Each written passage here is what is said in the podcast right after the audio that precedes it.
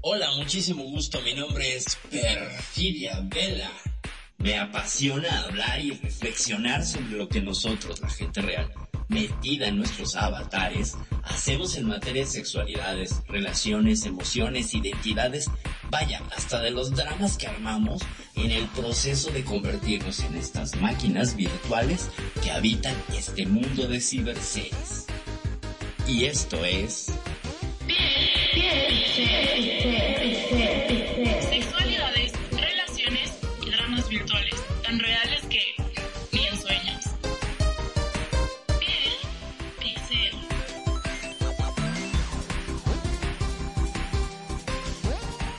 Buenísimas noches, público querido de Radio Consentido, ¿cómo están? Es lunes, es lunes de sexualidad, es lunes de hablar de relaciones, pero hoy vamos a hablar de pura sexualidad. Bienvenidos a esto es Piel Pixel. Magnum, buenas noches, ¿cómo estás? Muy, pero muy buenas noches, mi estimadísima Perfidia, como siempre, con ganas de hacer programa. Y hoy tenemos un programa que me intriga muchísimo. Todo lo que tenga que ver con sexualidad, a todos nos despierta ese morbo que tenemos. Sí, claro, por supuesto. El morbazo de la sexualidad. Y bueno, aprovechamos para saludar a quienes nos acompañan aquí en cabina y que obviamente los micrófonos están abiertos para que opinen, participen, solo los rojen tomates. Eh, tenemos aquí a mi Cis Sinaloa, bienvenidísima Cis. También tenemos a, DJ Steve Lobo Max. Steve, qué gusto tenerte por acá. Y a mi sobrina, mi sobrina Dafne. Bienvenidos sean todos. Estamos ah, con los micrófonos abiertos, así que si abren su micro, pues salen al aire, así de sencillo. Magnum, eh, después de un intensísimo fin de semana que tuvimos por acá con la radio. Ay, ¿Cómo- qué lindo que Sí. estuvo la fiesta, por favor. Qué Sí, fiestón, sí, qué bien que la pasamos. Aparte, fue increíble la cantidad de gente que vino, la convocatoria fue terrible y la gente no solamente disfrutó de la música de Phoenix Band, sino que también la pasó bárbaro porque estuvo jugando. Yo veía gente corriendo por todos lados, uno estaban buscando la Eh, caquita esa que te daba Linden, otro estaban pescando, otro estaban, la verdad, todos corriendo para todos la pasaron muy, pero muy bien. Estaban buscando monedas, pescando y buscando caca de Snuffle, que no sé qué sean, pero bueno, yo veía que ganaban caca de Snuffle y yo no sé quién es, este, quién es la gente que juega esas cosas, pero se lo pasaron muy bien y bárbaro. Recogiendo caca de Snuffle, pero bueno, esas cosas, ya, Oh ya me enteraré. Sí, bueno, se puso un poco extraño, pero esas cosas son interesantísimas siempre de, de estar observando. Bueno, vamos a hablar hoy de sexualidad. Y siempre hay como preguntas y dudas y cosas sobre la sexualidad. Si tienen una duda, pregunta, inquietud, pues bueno, yo trataré desde mi limitada experiencia en- de estudiante como oyente en cursos de, de sexualidad humana, sexología educativa, básicamente, pues tratar de ayudarles con sus dudas o enredarlos más, que para eso soy experta. Wow, eso está buenísimo. A ver, arrancamos así, a rajatabla. Mira, Venga. ¿el tamaño importa? El tamaño importa. Supongo que hablas un poco sobre el tamaño del pene en una relación de coito, ¿no? Que si el tamaño del pene puede importar. Hay mucho mito cultural al respecto. Fíjate, en términos prácticos y fisiológicos, eh, y vamos a hablar de la vida real, ¿no? Porque en Second Life las cosas pueden cambiar, ya lo sabemos. En términos prácticos, el introito vaginal solo tiene una sección de 5 a 7 centímetros donde se concentra la mayor parte de las terminales nerviosas. Incluso el clítoris, que es un, órgano que está diseñado solamente para el placer, tiene forma de horquilla, sus ramificaciones neuronales, son neuronas, eh, solo abarcan esta- estos primeros 5 a 7 centímetros.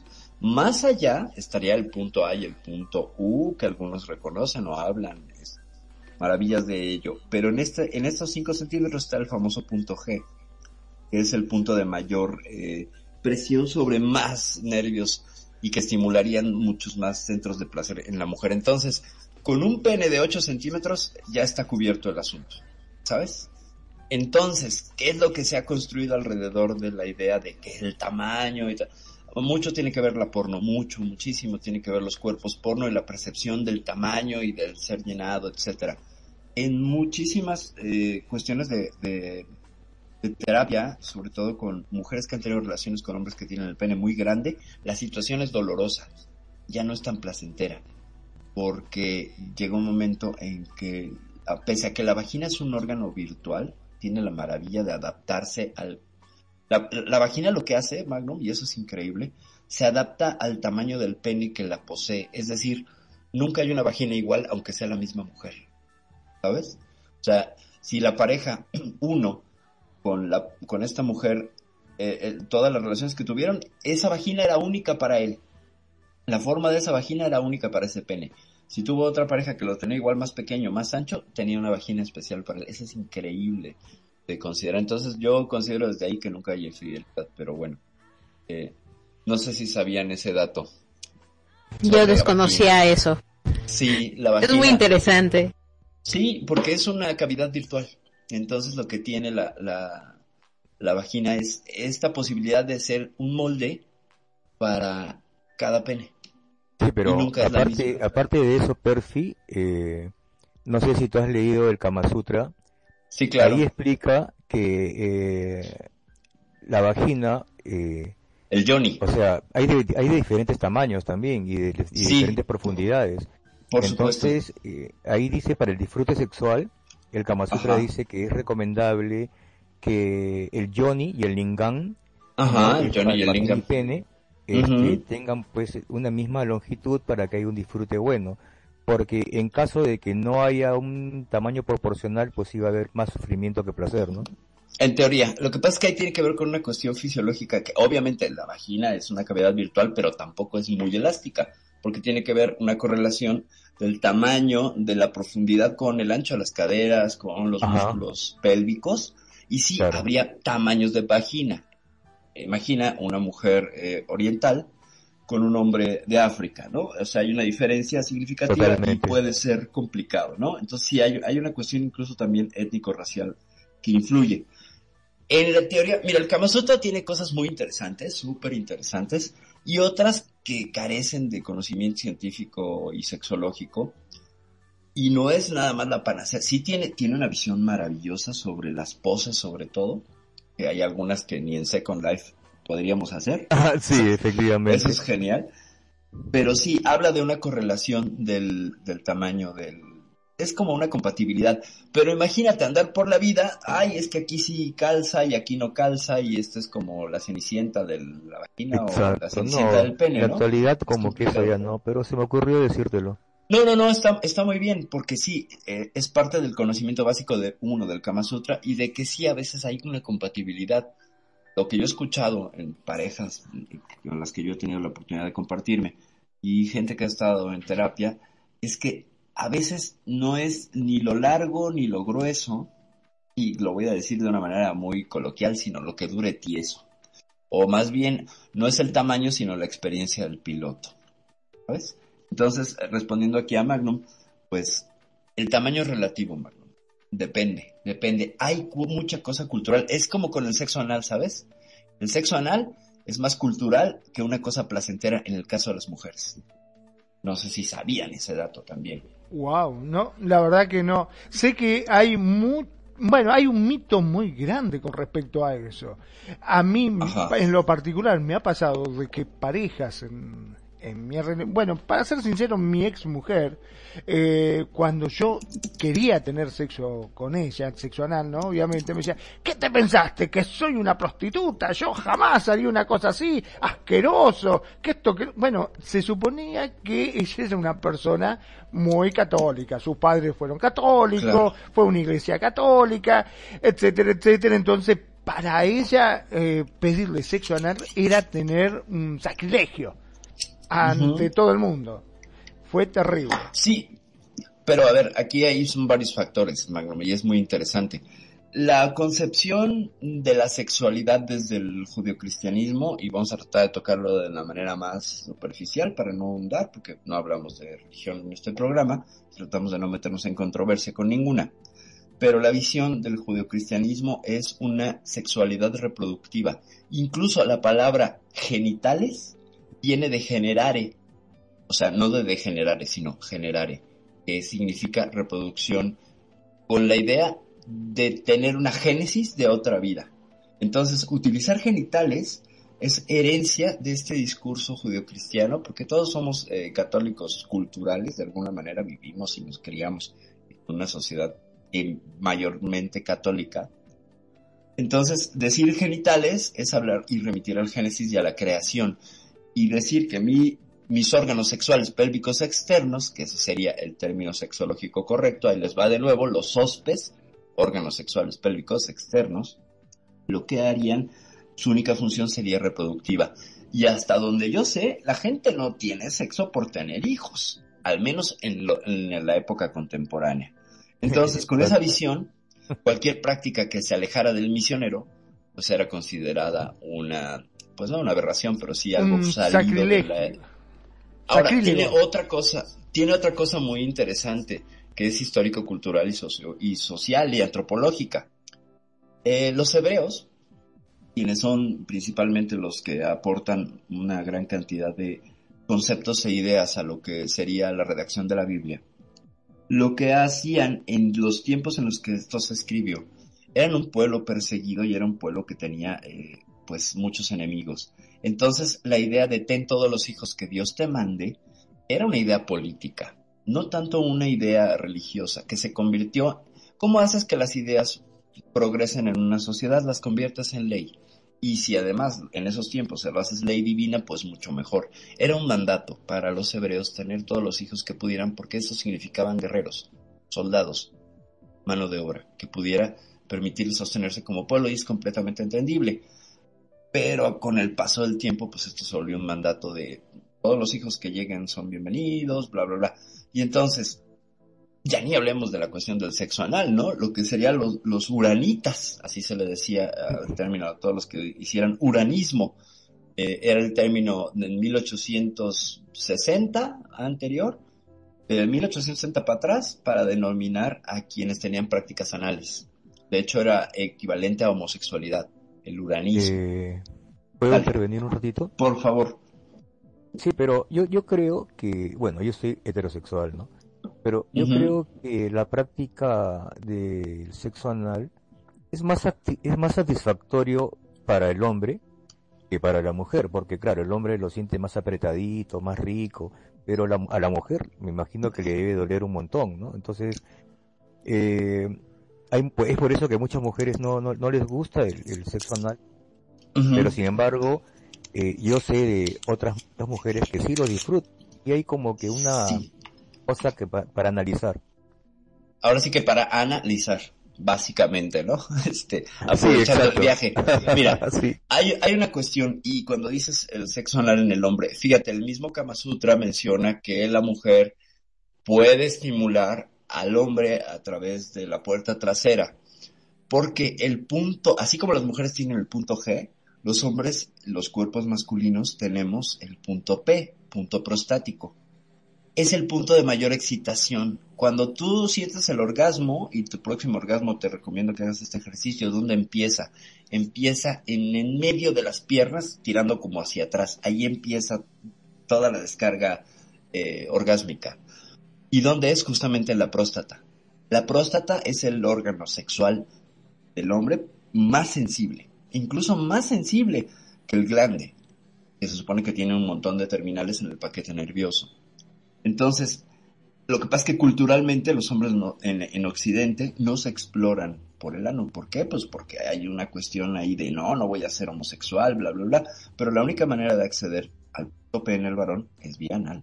No hay otra. No hay otra, ¿eh? Entonces, bueno, yo no, no, lo haría. con la mujer, ¿qué pasa? Solamente lo pongo este, como información. Con la mujer, ¿qué sucede? Las, las terminales nerviosas del ano en el hombre, el hombre hace heces más grandes, perdón por lo escatológica y coprofílica, pero eh, las heces del hombre son más grandes, por tanto requiere el tracto, el tracto rectal del hombre mucha más terminales nerviosas para poder administrar y estar en conciencia de lo que está saliendo, ¿ok? En las mujeres no tanto, por una cuestión desde que va desde el tamaño de la mandíbula y la cantidad de comida que ingiere uno y otro.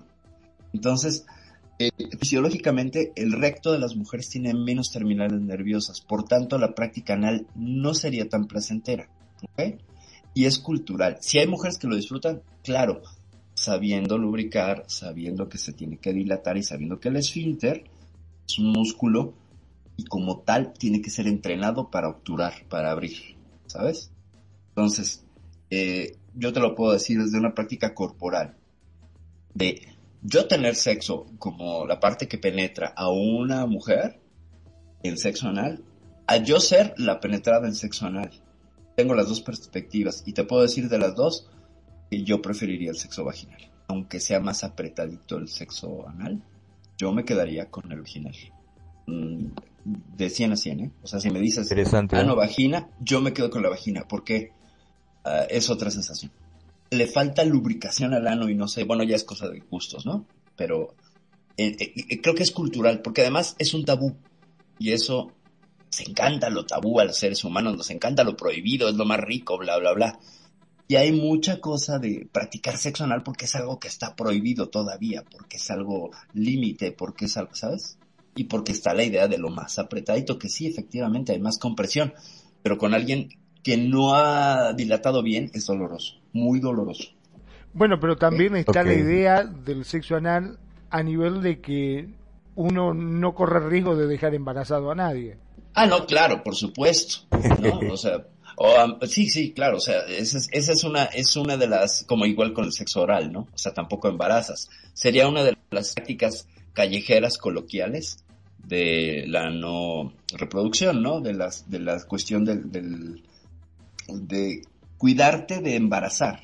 Sí, pero es complicado también, ¿no? Es cultural, vaya, son cosas culturales. Mira nada más quién llegó aquí al programa, quien había dicho que iba a estar dormido y se despertó para venir al programa. Tony, bienvenidísimo al programa, nuestro, nuestro ya activo fijo del programa, Tony Focacha, bienvenidísimo.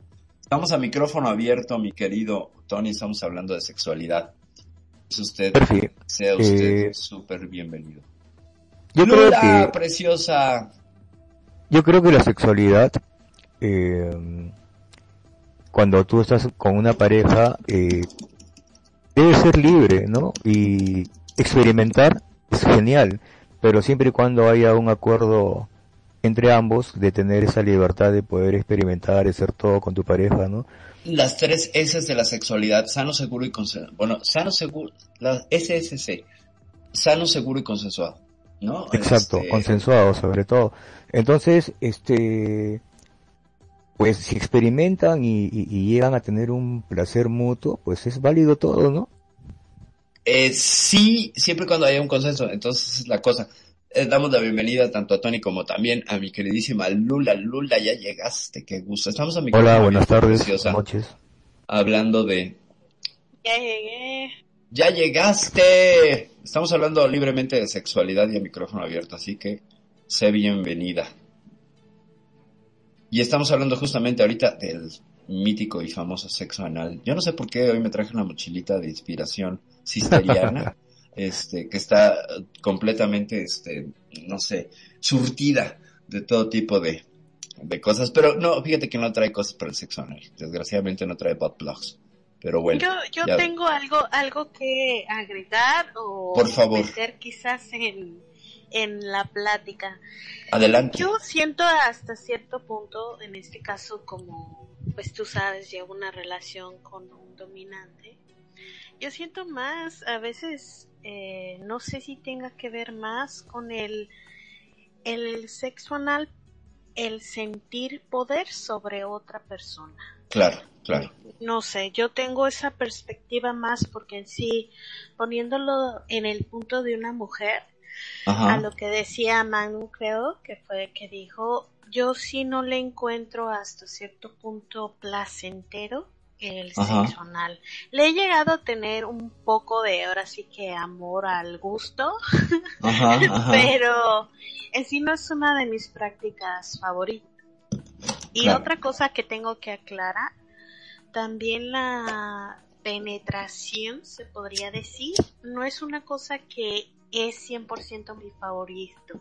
Yo, yo como mujer te podría decir que a mí me encanta el foreplay. Creo que esa es una de las partes que te podría decir yo que mm, si tuviera eh, sexo anal o sexo vaginal a un Ajá. foreplay, que son el uso manos, juegos, etc. Prefiero Eso, eso me gustó. A ver, ¿nos podrías ampliar un poquitito más lo que es el foreplay? Porque Por la verdad favor. que para mí es totalmente novedoso. Es que en este caso yo lo pongo más que la mujer es un poco más el sentir, el tocar, el oler. Pero contame un Mm. poquitito más de lo que es el foreplay, que no, no conozco, no sé lo que es. Es el juego previo, así tal cual como, como se Es el manoseo. ¿no? El manoseo, el cachondeo. la- ajá, Exacto. todo esa, eh, toda esa mezcla. Creo que las mujeres somos un poco más sensoriales o más de sentir, de, de tocar. Y creo que en estas cuestiones yo es a lo que más le doy, es lo que más me motiva a, a seguir o entrar en un, en un, pues ya lo que es tener relaciones más adelante, ¿no? Un coito. Pero el, a mí el juego previo, o lo que es todo el, el juego de hasta de gestión de personalidades o qué sé yo. Este, ese tipo de cosas son las que a mí, sinceramente, me le dan un picazón a la relación. Claro. Claro, ¿por qué? Porque todo este tipo de, de toqueteos lo que hacen es generar la construcción de la respuesta sexual efectiva. Es decir, eh, un beso te puede motivar y te puede poner desde romántico, romántica, hasta de una calentura bárbara. Y conforme agregas elementos al foreplay, este, este juego previo, Magnum, eh, la expectativa funciona mejor. Recuerda que hemos hablado aquí varias veces del sistema de recompensa que traemos en el cerebro, que hace que, ah, me van a dar dopamina, qué maravilla, quiero mi ración de dopamina, que finalmente el orgasmo es uno de las shots de dopamina más grande que te puedas dar. Y entonces, la expectativa genera unas pequeñas dosis de dopamina y el cerebro está enganchado y enganchado. Por eso, como con la porno, estás ahí en esta narrativa que no acaba. Y con el foreplay se vuelve una especie de narrativa que sí tiene un- una resolución. Voy a recibir un gran placer, pero me gusta irlo administrando. ¿Sabes? Entonces el foreplay es básico y empieza desde el momento en que estás planeando con tu pareja irte a tener relaciones, ¿no? Ahí voy a mandar TP, ya porque me pidieron como 300 veces TP, perdón. Pero sí, ahí, Lula, me parece que, que sí, la cuestión sensorial en las mujeres es muy importante y hay veces que muchos hombres no lo entienden y quieren llegar nada más al pica pica. Y ya. Sí, exactamente así, tal cual como dices, al pica pica. Sí, sí, sí. Como, sí, sin ni siquiera el lubricado, date, por dónde, por dónde empezó la balacera, ¿no? Exacto, mínimo invítame un café, ¿no? Pum. No, no, no. Es que es clásico el te beso el cuello, te beso los senos y vamos a dar, ¿no? O sea, si te fue bien, si te fue bien, ¿no? O, te apachurran un seno y ya. Ábrete de piernas, vamos a tener relación. No, espérate. O sea, así no es. ¿No? Hay que, hay que estimular y hay que crear toda una suerte de cama eh, sensorial para que las cosas funcionen. O sea, a veces hay que tomárselo con tiempo. Digo, el rapidín es delicioso, pero a veces tomártelo con tiempo es de delicioso. Y con el tema del foreplay, pues bueno, nos dirige un poco hacia hablar del BDSM, que sería genial. No sé cómo ven ese tema. Si quieren lo abordamos. O quién tiene algo que opinar más, les escucho. Tony está calladito, no dice nada, Tony. Tony, Tony está pescando, no sé qué está haciendo. Tony, vente para acá. Estás muy lejos. Hazte para acá. Pone, no, no, no, soy un alma pura. Ay, ¿qué vas a hacer? ¿Qué vas a hacer un alma pura? Mira nada más, con esa, con esa, con ese, con esa chamarra que traes ese look cyber ahí de, de- no bueno. ¿Qué vas a hacer un alma pura? Y luego andas pescando almas o qué? Con esa caña de pescar. Muy bien, eh, no sé, si quieren hablamos un poco de BDSM, que también es un tema que, que causa mucho interés. Para mí que es vergonzoso, Tony, por eso no quiere hablar. Dice, mira, no encuentro el Ándale. Dale, ¿qué no va a encontrar? el Exactamente. Tony, por favor. Exactamente, exactamente. Está muy risueño, Tony. Sí, En sí, este sí, momento, sí. bueno, aprovechamos para saludar a nuestra queridísima Marbella Lara hasta la ciudad de Jalapa, Veracruz, Marbella Preciosa, qué bueno que nos estás escuchando y la gente que nos está siguiendo por Facebook, eh, tanto, bueno, ya tenemos el corazoncito bellísimo de Lula que está aquí presente, para Nena Escálvarez también, Nena, muchos besos y abrazos. Paola Ponce, te mando besos y abrazos. Ana María Guajardo, siempre nos sigues desde Chile, te mando besos, muchos besos y abrazos. Julia Olivares Ríos también, muchos besos y abrazos. Creo que es la primera vez que te veo por acá eh, comentando o haciendo algo de likes por ahí. Y por supuesto mi super brother, queridísimo maestro, está partiendo las publicaciones de todos los lunes de Piel Pixel.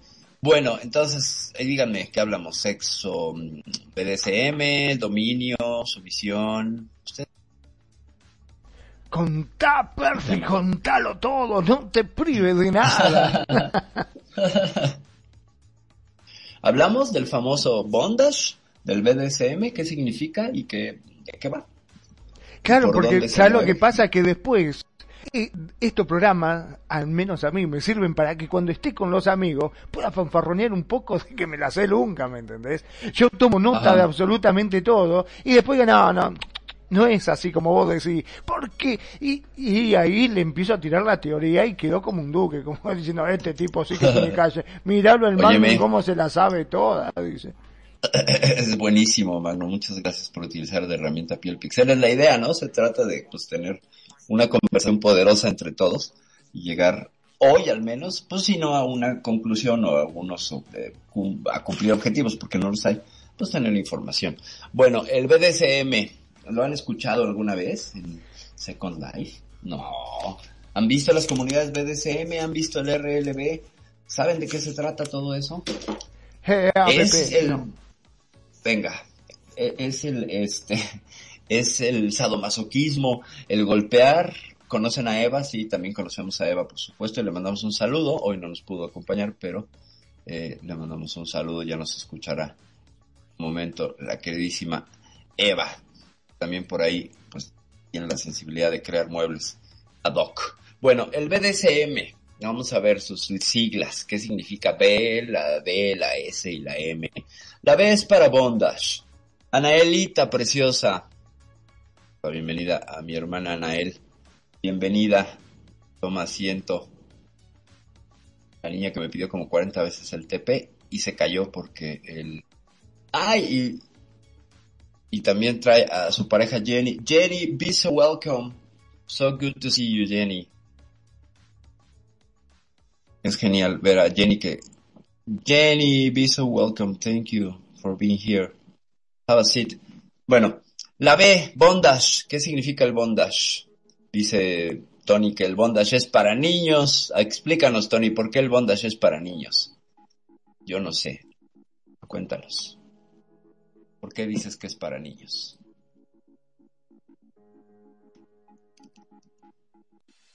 ¿Por qué es lo más light del BDSM? Híjole, Tony, no sé. Eh, hay unos shibaris muy interesantes dentro del BDSM que son amarres japoneses y cuenta como el B. Pero la B es para bondage, para atadura.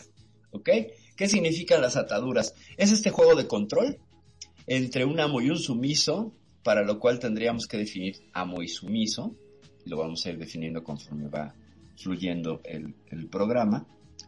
Eh, que implica el control a través de un nudo o de la limitación del movimiento, o bien lo utilizo para poner en una postura a esa persona sumisa que está jugando la parte de sumisa y tener acceso placentero ya sea a juegos de, percusión, a juegos con las manos, con látigos, con que le pueda yo golpear en ciertas zonas, porque ojo, no se golpea cualquier zona, y eh, requiere un conocimiento mm, pues amplio al respecto de ciertas cuestiones de la fisiología humana para no apretar demasiado un nudo porque puedes causar un problema eh, grave eh, saber dónde vas a amarrar y cómo vas a amarrar el hecho es que lo que vas a hacer con el bondage limitar a tu pareja y ponerlo en una situación de display eh, para el goce de no del amo, yo tengo ahí muchas dudas, más bien del sumiso en el juego de intercambio con el amo. No sé ahí,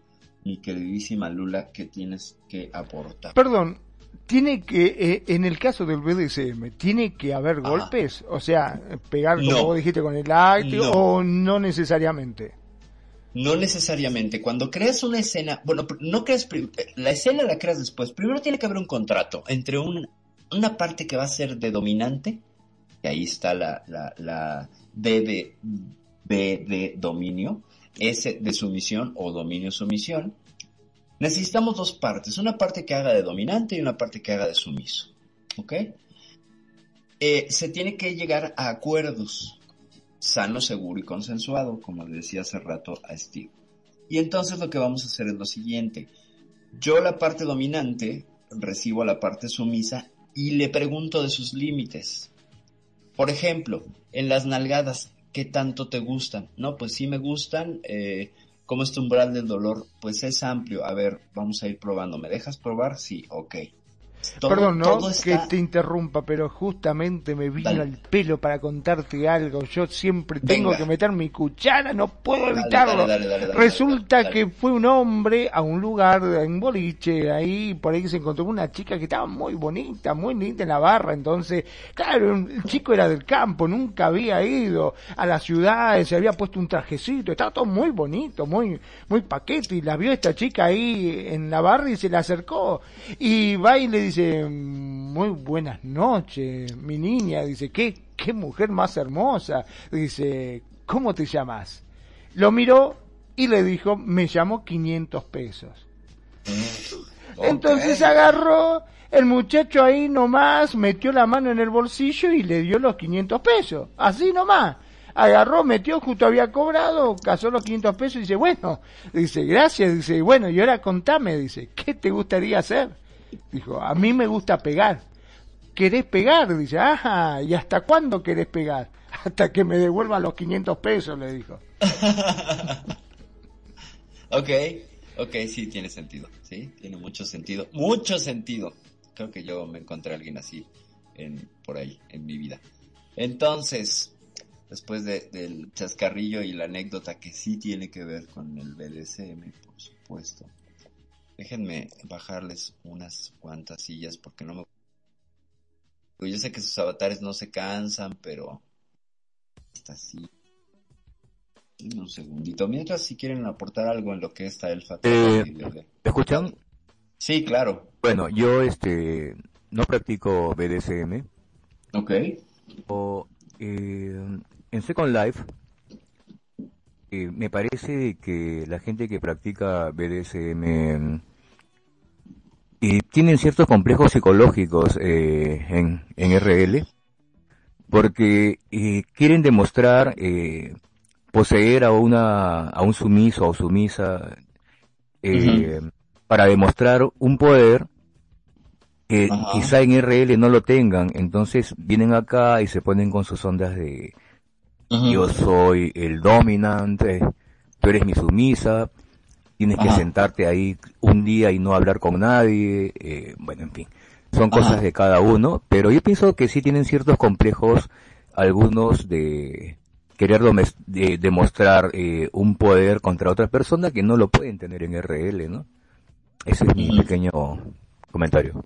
En este caso yo diferiría, bueno, en este caso tú estás ahí viendo el ejemplo claro de una persona que no está realmente, este, que no está realmente llevando un rol correcto, porque en sí los dominantes ni siquiera demuestran su poder sobre otra persona para que los demás lo vean. Esto más lleva más a caso de un protocolo de tu sumisa y, y dominante. Esto es eh, una de las cosas del cual este sí me deja claro es que de dominantes a dominantes hay mil mundos de diferencias, ¿no? Así puede ser decir todos son, ay, yo soy dominante y este otro es dominante, pero la verdad son un mundo diferente y gigante, de un- dimensiones que no te No, pero- imaginarías. sí, te pero estos chicos que entran acá y que quieren traer a cinco chicas sin collar y golpearlas, de cancelarles el RLB para que no se puedan teletransportar o que no puedan abrir IM, eso ya es más um, una persona que quiere o que tiene un poco el macho cabrío torcido, ¿no? Entonces, este, esas personas realmente no llevan el de eh, del BDSM como, como se debe de llevar, ¿no? Eso es más como para demostrar poder en un juego de niños, bien. Sí, bien exacto. diría. Pero mira, yo cono- conozco a un tío español, no voy a decir el nombre obviamente, Mm, pero eh, resulta que un día me invitó un viernes para ir este a una práctica que él hacía, que no fui, pero me la contó, oye, te perdiste esto y lo otro, ¿qué pasó? Pues puse mi sumisa en una cruz, en un aspa, y hice que se masturbara con el audio abierto para que todos los dominos eh, lo- la puedan ver. Eso me Ujú. bien. Disculpa que, que lo pero ok, menos mal que no fui. a ver, eh, yo creo que aquí eh, tenemos que aclarar algunos puntos al respecto. Miren, el BDSM es una práctica consensuada entre dos adultos. Es raro que, por ejemplo, las comunidades de Second Life mires gente haciendo cosas en contra de su voluntad. Eh, están informados. Eh, dentro del consenso hay informar. Hay, una, hay, una, hay un compromiso de informar al otro de qué vas a hacer. Por eso cuando les contaba que con el sumiso voy a investigar sus límites. Básicamente como dominante yo lo que hago es indagar hasta dónde y hasta dónde no puedo jugar y a qué jugar con esta persona y voy creando una playlist, es decir, una lista de juego de lo que vamos a hacer. A lo mejor empezamos con qué?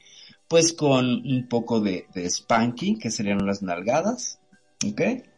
Y hasta el límite donde ella o él le guste. Para eso existe una safe word o una palabra de seguridad. Supongo que la palabra será frambuesa. Entonces yo le empiezo a dar estos juegos de percusión, unas nalgaditas, hasta que ya le duele y dice frambuesa. Y entonces yo estoy obligado como dominante a parar. ¿Ok?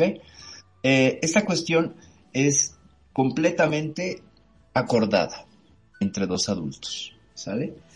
Y en- dentro de estos acuerdos, pues vas a ir expandiendo cosas. El trabajo del dominante es ser creativo con lo que tiene para trabajar. ¿Ok? Si la, si la sumisa a lo mejor nada más le gustan las nalgadas y uno que otro latigazo, está bien. Pero a lo mejor no le gustan los juegos de percusión. Ninguno. Lo que le gusta es el dominio mental, que esa es otra de las, de las eh, eh, vertientes que podría tener. Es decir, le gusta obedecer órdenes. Y lo que mencionaba Tony es súper interesante. Dice, acá en, en España es al revés. Un montón de sumisos son directores y gente que lleva el control. Y sí, un componente interesante de las relaciones BDSM es que las personas sumisas en sus vidas reales son dueños de empresas, son eh, gente que tiene un poder de decisión enorme y que lo que busca es unas vacaciones de dejar de estar tomando decisiones. Entregan a otro el placer. Entregan a otro la posibilidad de yo te entrego mi placer, mira, ya sabes hasta dónde, yo aquí me dejo hacer, me dejo querer. ¿Ok? Y de lo que yo he conocido y he visto, porque ahí sí les comparto, fui asistente de una domina profesional porque la mujer cobraba en dólares en la vida real y me pude ver la mm, capacidad de sus clientes de decirle, oye, eh, te voy a apartar este fin de semana para que vengas y me hagas una sesión de dos horas. Muy bien, ¿dónde estás? En Tailandia, no te preocupes, yo te pago el avión, te pago el hospedaje y te traigo y por dos horas.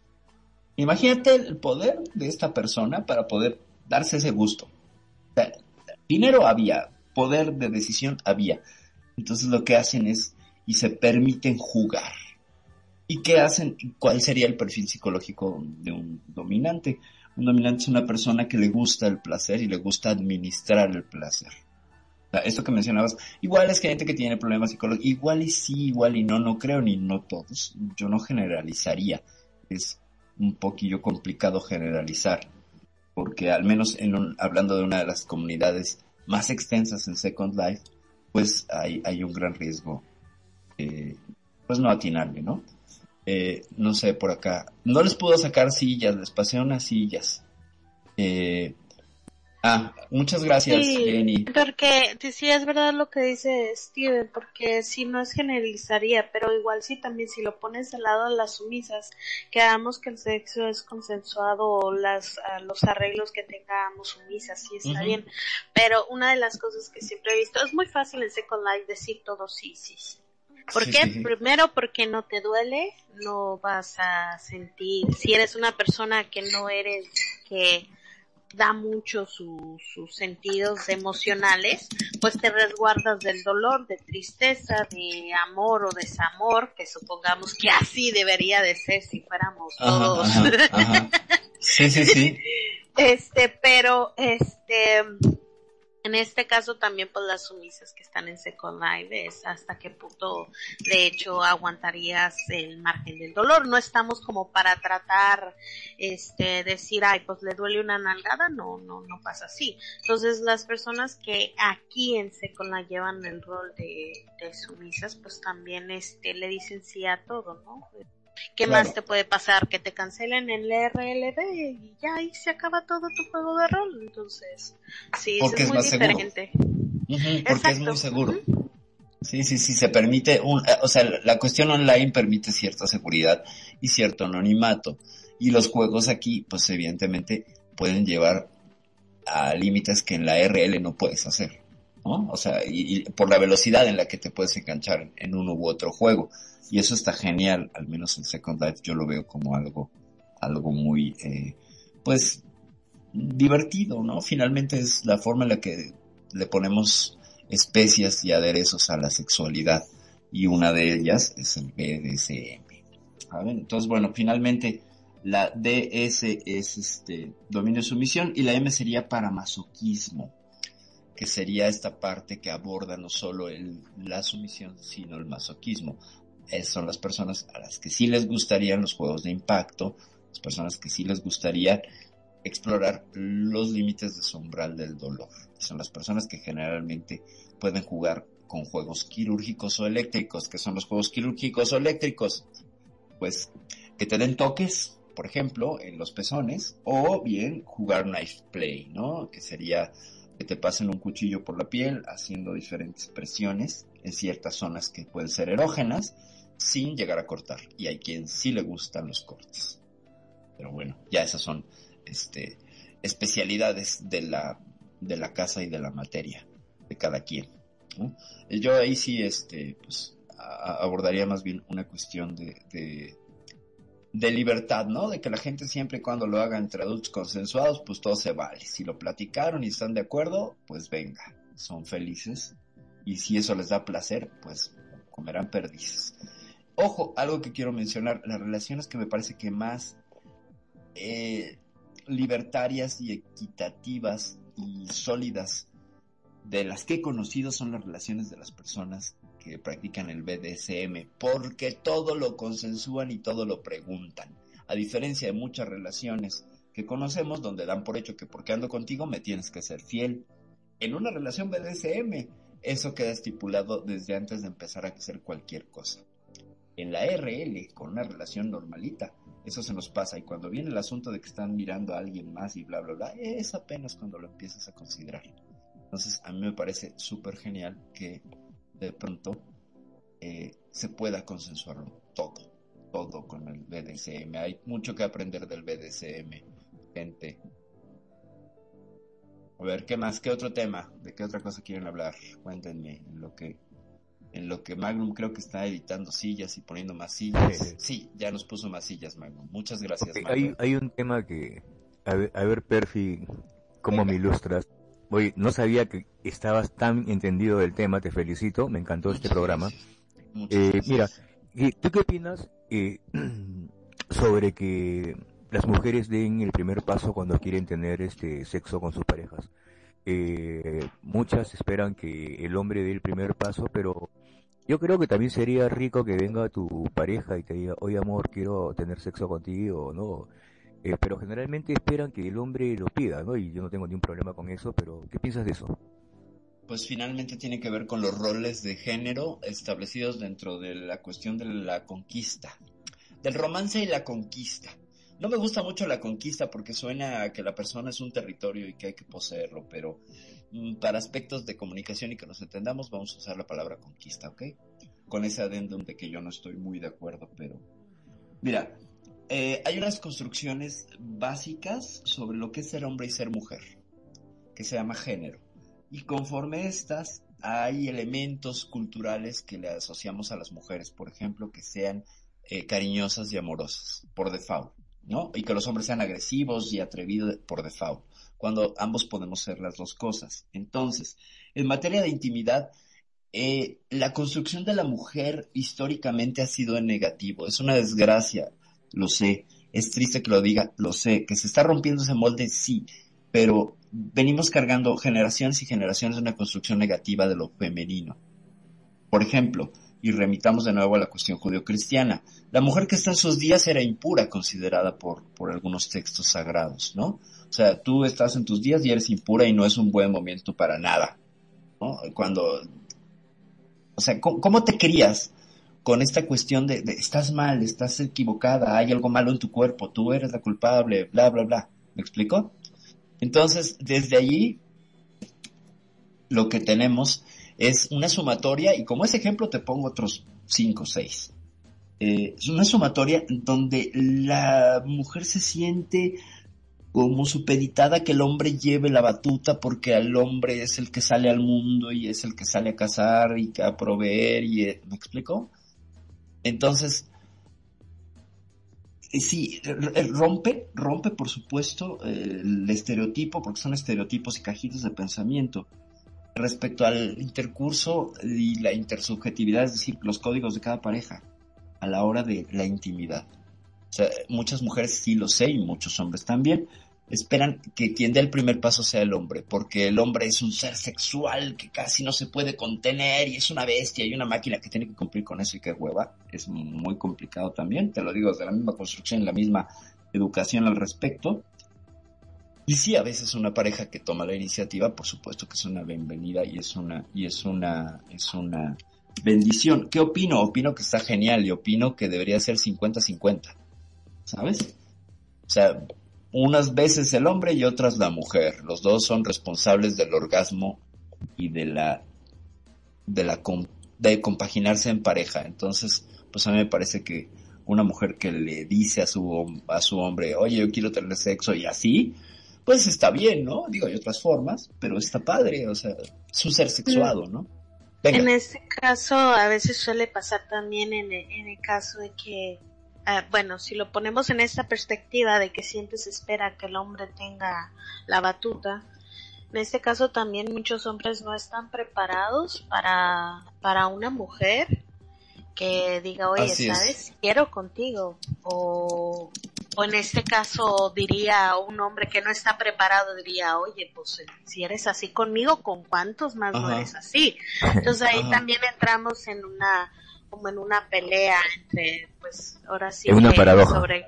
exactamente, exactamente. Pero fíjate, en este caso la mujer a veces no suele decir, pero suele hacer supongámoslo en un ejemplo de un matrimonio, ¿vale? Él siempre es el que está encargado de llevar la batuta, pero la mujer que hace, acuesta a los niños temprano, se pone el perfume que más le gusta y se arregla.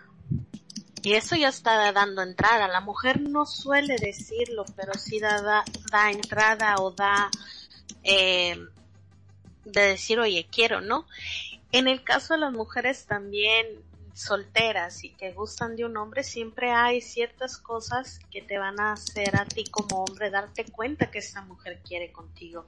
Pero claro. obviamente no se va a abrir porque siempre va a estar el paradigma de si es rechazada por claro. para aparentar ser una mujer fácil, ¿no? Te lo digo porque yo soy ese tipo de mujer. A mí es me un gusta comentario un hombre, muy brillante. Yo se lo digo, pero okay. no sabes cuántas veces me han cerrado la puerta en la cara así de... de, Por... de verdad que no, no lo puedo creer que te hayan cerrado la puerta en la cara, ¿en serio?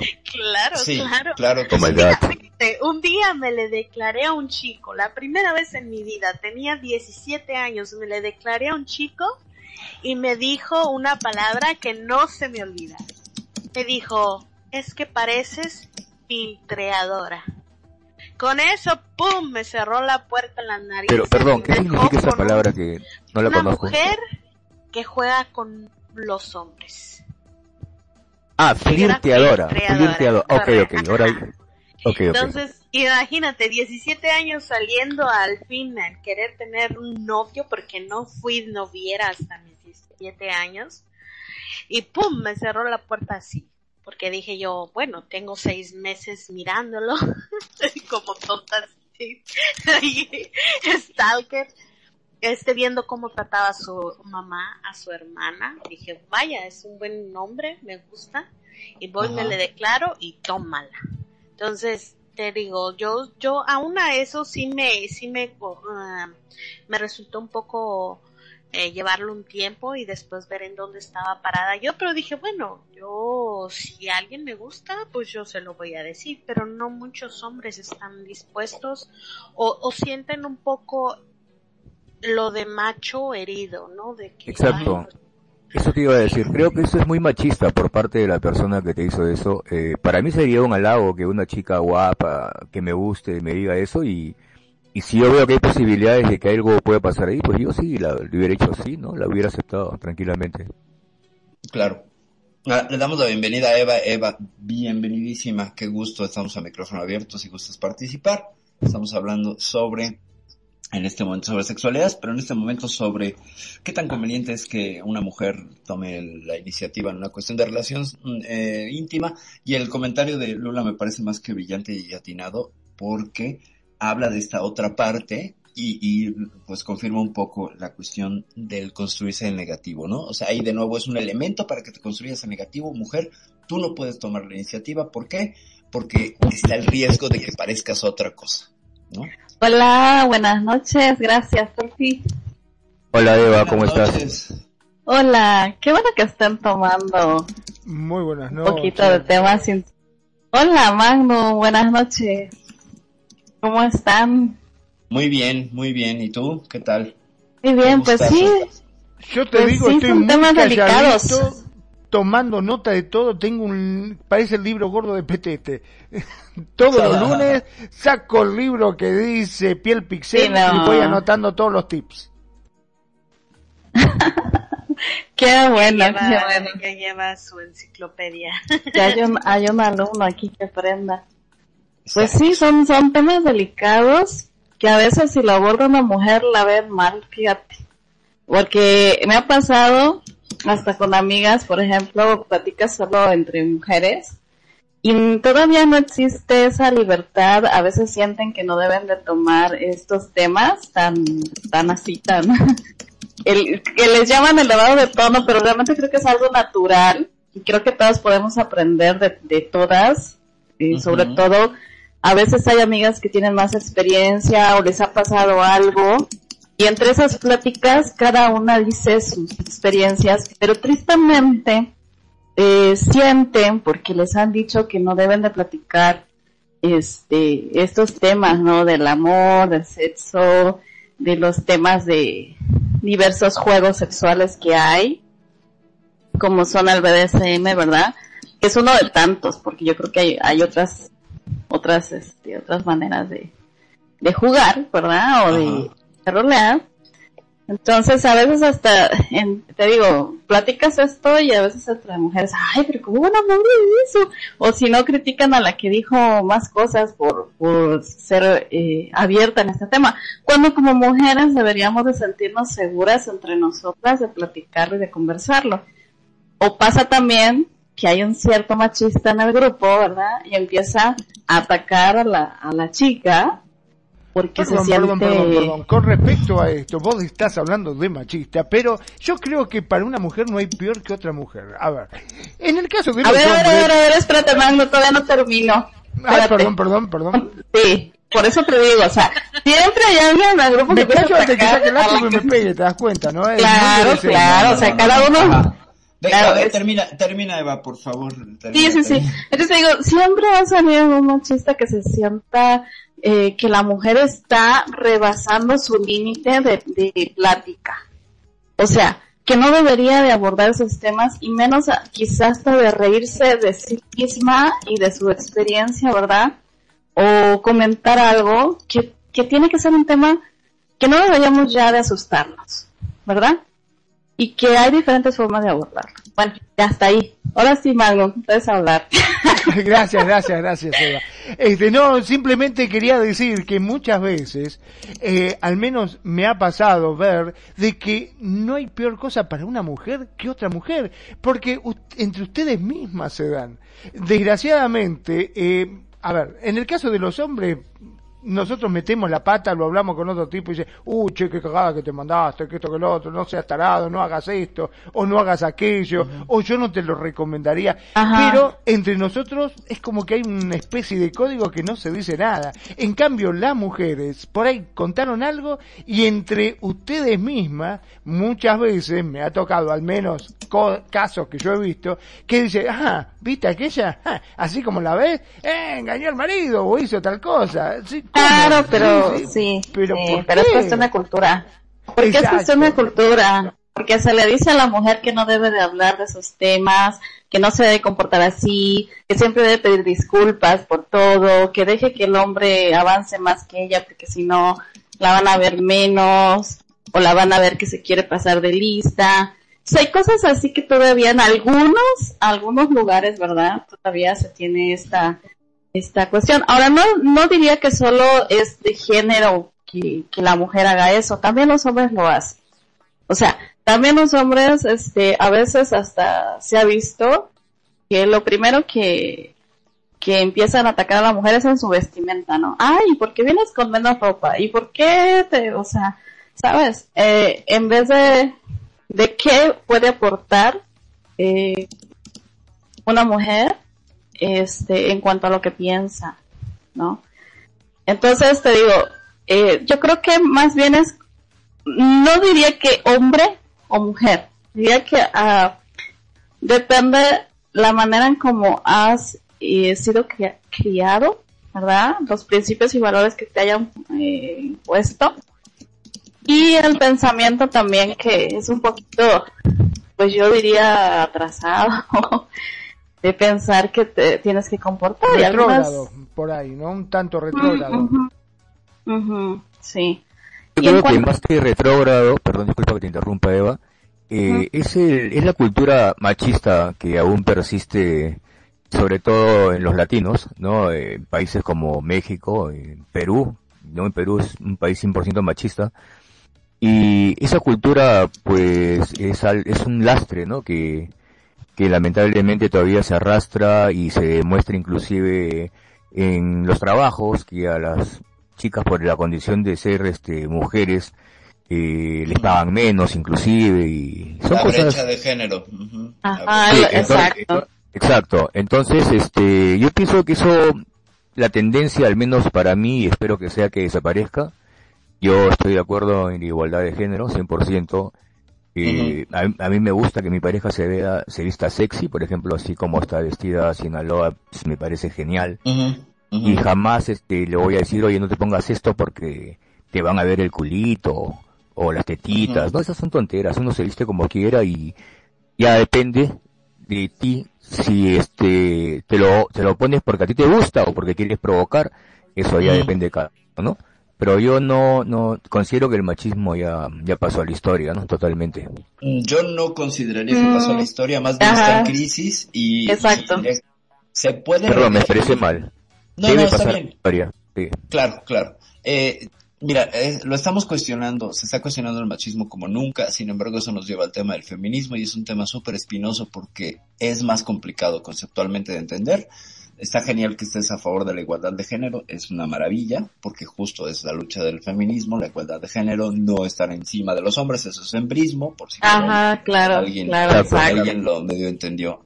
Eh, Sí, pero te voy a decir una cosa, eso, Dime. eso del feminismo no solamente se aplica este en la vida cotidiana, sino también inclusive en la normativa jurídica, por ejemplo, ya aparecen este términos en el, en el Código Penal como feminicidio, ¿no? O, femicidio, como lo dicen en otros países. Feminicidio. No, sí, pero en, algunos países dicen femicidio y en otros feminicidio.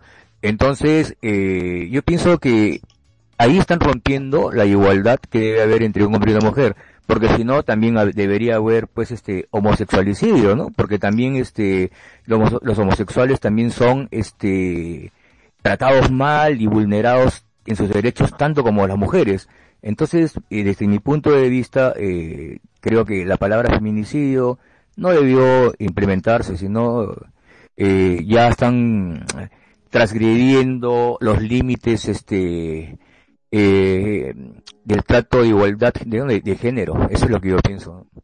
mira, te lo voy a contestar desde una perspectiva personal. Como alguien que invirtió 20 años de su vida en derechos humanos y derechos específicos de las personas trans haciendo activismo y participando en tres leyes, dos aprobadas eh, a nivel local, todavía un proyecto de ley federal que anda por allí. Eh, me tocó hablar sobre lo que sería el transfeminicidio, o sea, cuando un cuerpo masculino desligió vivir en una vida como mujer eh, de género y fue asesinada por esto. En el término eh, feminicidio se utiliza la categoría de la Universidad de Minnesota que habla de la agresión violenta mortal hacia una persona por la expresión de género. Y aquí me parece que no hacer una tipificación no es, mira, los hombres mueren y mueren más que las mujeres en hechos violentos, claro que sí, pero curiosamente las mujeres que mueren en hechos violentos son a manos de los hombres. Eh, es un, muy pequeño el porcentaje de las mujeres que asesinan hombres. Muy pequeño. Y podemos irnos a estadísticas. Entonces, se requiere, en, cualquier país, eh, se requiere una legislación que proteja y no creo que sería muy conveniente ignorar esta situación, porque homicidio vuelve a caer en la paradoja eh, conceptual y narrativa de la historia del hombre, cuando el planeta no está habitado por hombres y nos podemos poner en el ejemplo de el 51% de la población en este planeta o 52 son mujeres.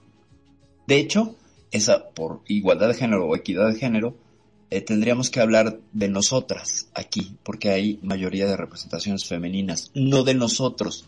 ¿Qué hacemos con el lenguaje? Porque hay un hombre, entonces todo se masculiniza. ¿Sabes? Y, y, entonces esto es un contrasentido con la cuestión narrativa. Cuando, ¿dónde? A ver, vamos a ser democráticos. ¿Qué hay más hombres o mujeres? Hay más mujeres. Luego entonces somos un nosotras. ¿Sabes?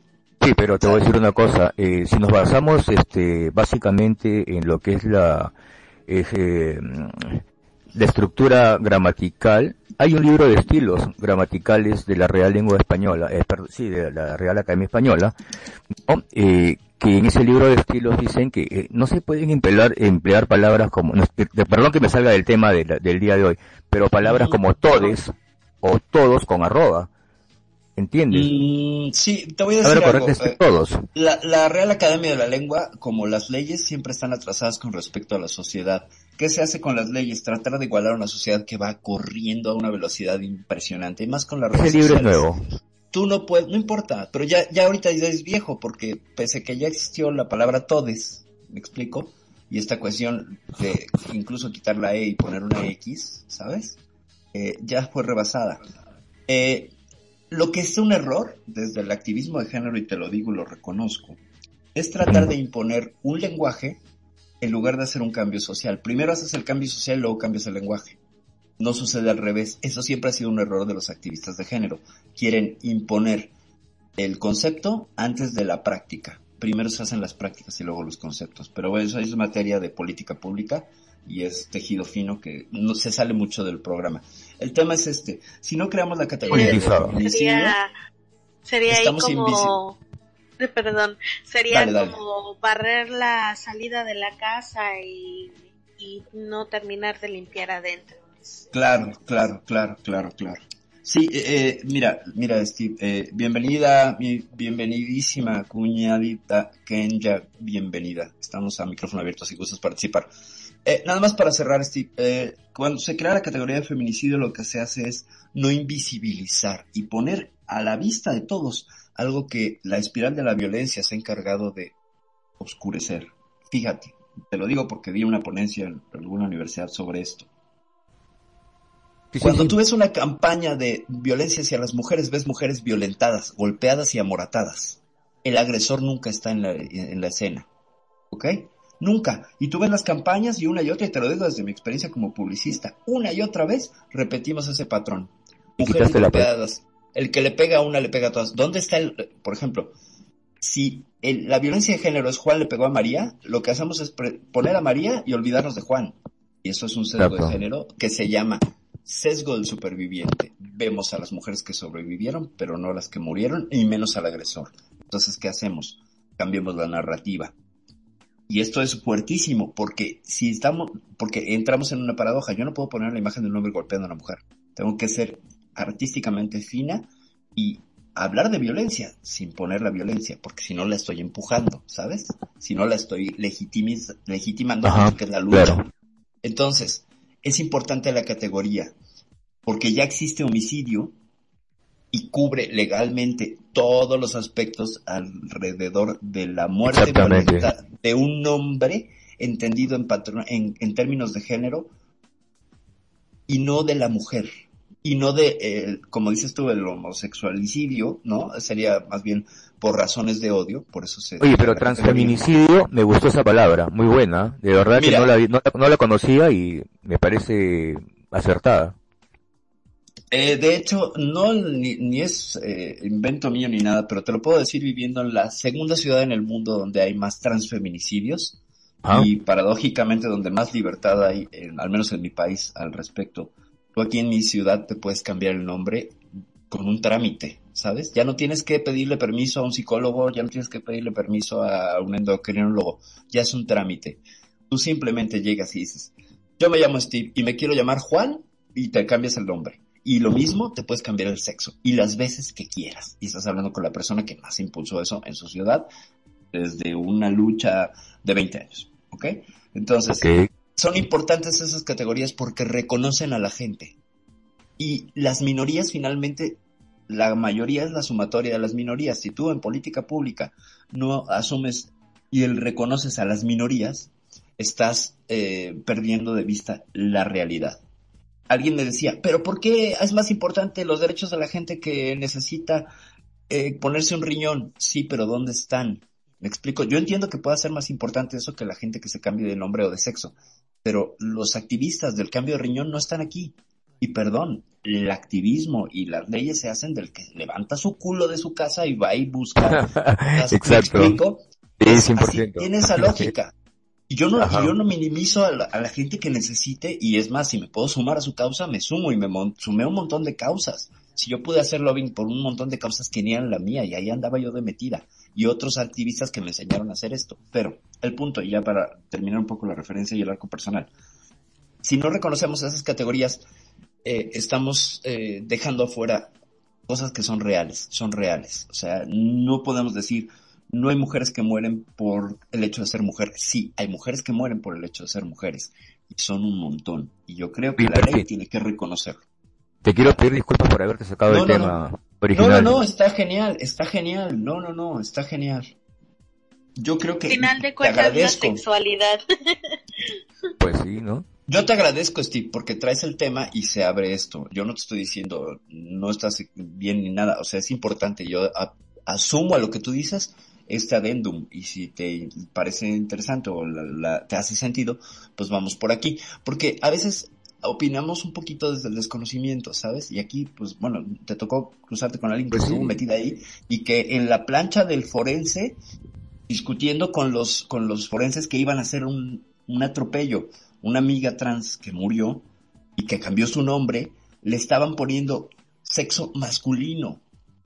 Y entonces, o sea, fue decirles, a ver, luchó toda su vida para cambiarse el sexo y ya que se murió y que no puede opinar, ¿le vas a cambiar el sexo? No mames. O sea, no inventes, no hagas eso. O sea, vamos a reconocer la identidad legítima de la persona, viva o no viva. Sí, pero ¿Cuál es su si me permites no? un ratito, te voy a decir una cosa. Venga. Eh, lo que pasa es que bueno, te voy a hablar desde el punto de vista jurídico, ¿no? Cuando Venga. una persona fallece y ya no deja de tener vida, ya no es persona, es un No. objeto. No, no, sí, te lo digo y puedes Lo sé, revisar lo la, sé, Lo sé, lo sé. revisar este, la- Pero la- no en todos los países. Venga. Claro, entonces, este, al ser un objeto, eh, ya no, en, en realidad ya no debería tener género, ni siquiera ni hombre ni mujer, ¿entiendes? Pero, este, Coincido. lamentablemente el forense aplica pues este terminali- eh, terminologías este desde el punto de vista médico no Eh, por eso yo comprendo pero sí entiendo también tu punto de vista que me parece importante porque si has luchado tantos años para que se te reconozca como mujer y al final te mueres y te ponen masculino pues sí a los familiares y a los amigos les jode obviamente no O, o lo son los familiares los que buscan eso. A mí me tocó también, incluso ver. también puede ser claro Negó el género de la persona y entonces acabaron queriendo enterrarla con un nombre masculino. Fue toda una pelea y no teníamos por qué meternos, ¿no? Claro, pero... pues, imagino claro O sea, es como si a ti, Steve, te mueres, ya eres un objeto y alguien le- se le va una aleta y te ponen estiva. ¿Me explico? Obviamente a nadie le va a gustar. Entonces A nadie. creo que sí, ese que es un, que es un, un objeto, se rinde homenaje a la vida de esa persona. Y que, y que es igual, pasa igual cuando naces. Cuando naces, ¿qué hacen los doctores? Te miran qué traes entre las piernas y te asignan un género. ¿Ok? Y es el mismo ejercicio una vez que mueres. Un doctor es el que dice, no, porque este cuerpo va a construir una narrativa. Entonces, en el caso del, del que acaba de nacer, todavía no tiene capacidad de opinar. Como el que se murió tampoco tiene capacidad de opinar. Entonces, es un ejercicio de poder complicado, ¿eh? Me llevas a reflexionar esto ahorita, pero pues es motivo de todo un debate jurídico y muy interesante. Pero qué bueno que lo traes, qué bueno que lo traes. Mira, te voy a decir este para que um, eh, había un un juicio que fue pero súper súper eh, ¿cómo se dice la palabra? Bueno, digamos eh, uno de los más im- sí, Publicitado. uno de los más importantes, ¿no? Eh, a, a nivel de este punto. Eh, Ujú. no recuerdo ahorita el nombre, pero te ¿En qué prometo que te lo voy a pasar. eh, acá en Perú muy, muy bueno, muy bueno, donde una persona pues que, que luchaba porque eh, para que su nombre sea. Karen y no el nombre que tenía este originalmente y al final le reconocieron y le pusieron el nombre en su este en su DNI, ¿no? Eso fue creo que algo algo bueno para para la gente que quiere luchar pues por lo que se siente y no por lo que es, ¿no? Eh, eh, es que aquí hay una diferencia y vamos a hablar de identidad si gustas. Lo que se siente y lo que es. Es un tema de perspectiva. Porque yo puedo, por la representación de tu avatar, que es una máquina virtual que representa tu URL, lo que yo miro es eh, una congruencia entre cómo tú te sientes y cómo tú te representas. ¿Sale? Que no tienes bronca. Pero yo no soy nadie para decir que eres. Me explico porque la identidad es algo personalísimo e Pero por supuesto, obviamente, totalmente No. de acuerdo. Entonces, eh, muy bien, Tony. Tony nos informa que salió y que regresó porque fue a agarrar una oferta. Muy bien, Tony. Es muy de secundaria. Ya Oh sabes toda la dinámica. Está genial. Sí, así hacemos todos. Eh, bueno, pero yo creo que ya de, de hablar de género y feminicidio y estas cosas ya andamos mucho. Eh, Sí, sí, sí. Algún otro tema que quieran, que quieran hablar. Y muchas, muchas gracias, Steve. Eh, por acá alguien más me comentaba, espérenme, espérenme. Tengo, vamos a revisar acá. Es que estaban hablando acerca de cuando la mujer toma la iniciativa, ¿no? Y creo Sí. que por ahí se desembocó todo. Sí, sí. Eh, eh. Perdón. venga, si quieres ahondar un poco más en cuando la mujer toma la iniciativa. Y Perdón, muy ya que estamos hablando de esto, ¿no? Ah. De- con respecto a lo que son las iniciativas, vamos a ver, ¿quién es más sexoso? O sea, ¿quién es más calentón, el hombre o la mujer? A ver, opinen, yo regreso en un minuto. Yo regreso en un minuto. Ay, no sé. ¿Qué cosa dijo? No lo, no lo escuché. ¿Quién es, ¿Quién es más sexoso, mujer o hombre? Ay, eso ya es igual. Es igual. No, eso no tiene que ver con el género. O sea, eso ya es vol- volver a poner este tema en diferencia.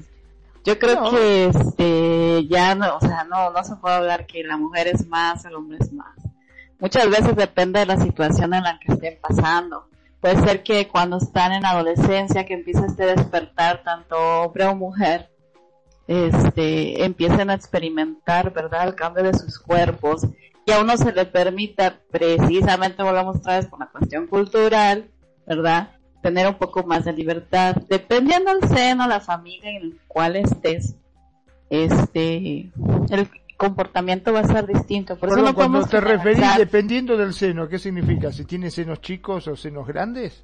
Estamos hablando de sexualidad, mano, o sea, y fíjate que, qué bueno. fíjate qué importante es darle, darle, no, en serio, qué importante, importante es que cuando uno está hablando de algo, fíjate, darle la seriedad que se merece, porque por eso es que luego, cuando habla una mujer, se le hace ver como tonta, porque cuando está hablando, le sacan la bromita sexual.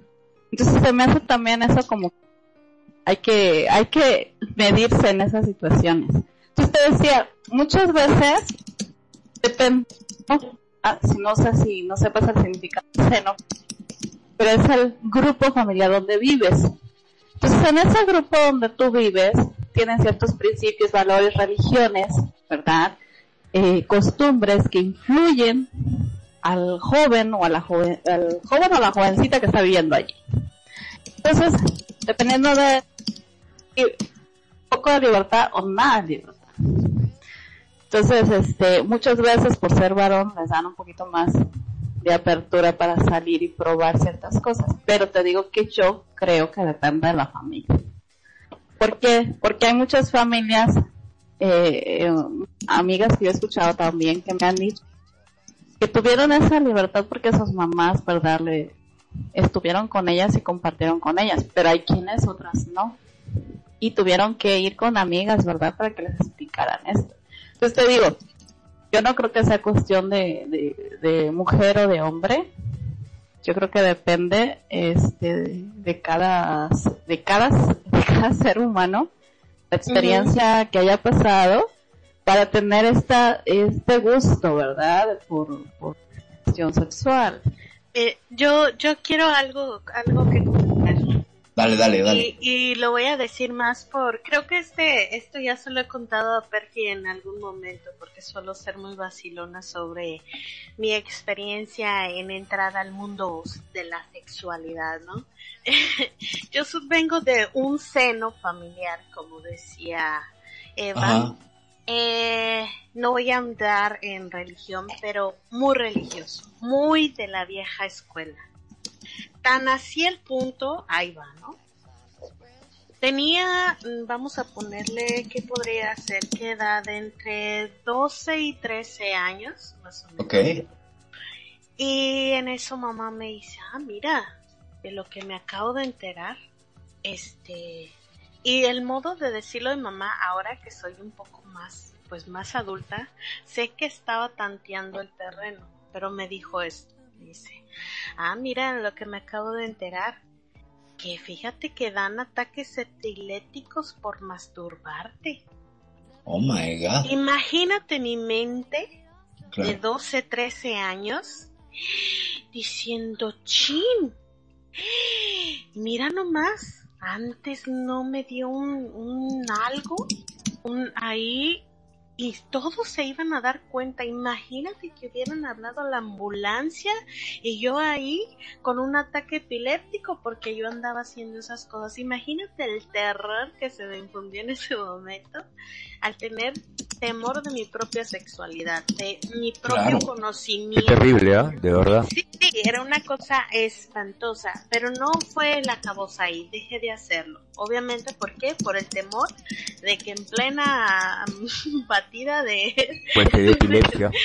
me diera una epilepsia. Imagínate, tullida en la cama, no, pues todo el mundo se iba a dar. Oye, pero eso es una maldad de la persona que te lo dijo. O de repente Sí. por Cla- cla- como, en este caso yo creo, yo tengo un núcleo o, o mi familia ajá. eh, de- muy arraigado el machismo, demasiado, son, son personas de Michoacán, de un lugar muy, donde la religión, mira, la religión principal, en este caso, mamá salió de esa religión y se metió a un tipo de cristianismo, entonces todavía fue más fuerte.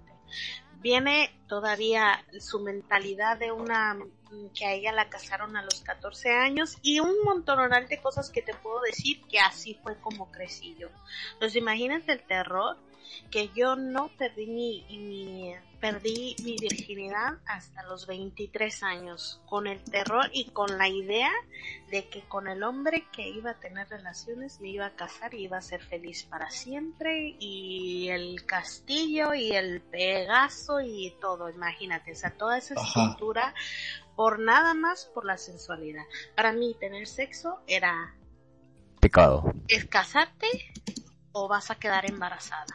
O sea, si fuera cualquier cosa, eh, vas a quedar embarazada, todos se van a dar cuenta, va a ser una vergüenza para la familia, bla, bla, bla, bla, bla, bla. Pero cuando yo decidí salir de ese, de ese, de ese lugar, ahí es donde te concuerdo con Eva en un, en un sentido que hace cuenta que me abrieron la caja de Pandora.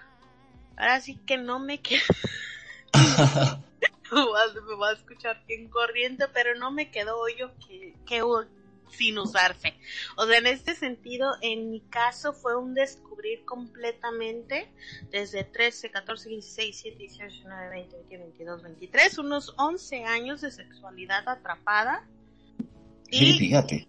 Súper sumisa. Entonces, en este caso, también me pasó. Lula, disculpa, tengo una pregunta para ti, si no, si no, pero la respondes si, si quieres o no, obviamente, ¿no? Eh, con mucho respeto también te la pregunto, pero antes de que te dijeran eso, ¿tú practicabas ya la masturbación? Sí, claro.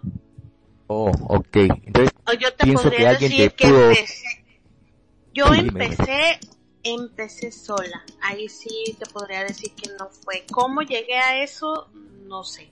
Por casualidad. Recuerdo, solamente recuerdo tener 10, 9, 10 años y empezar a hacerlo.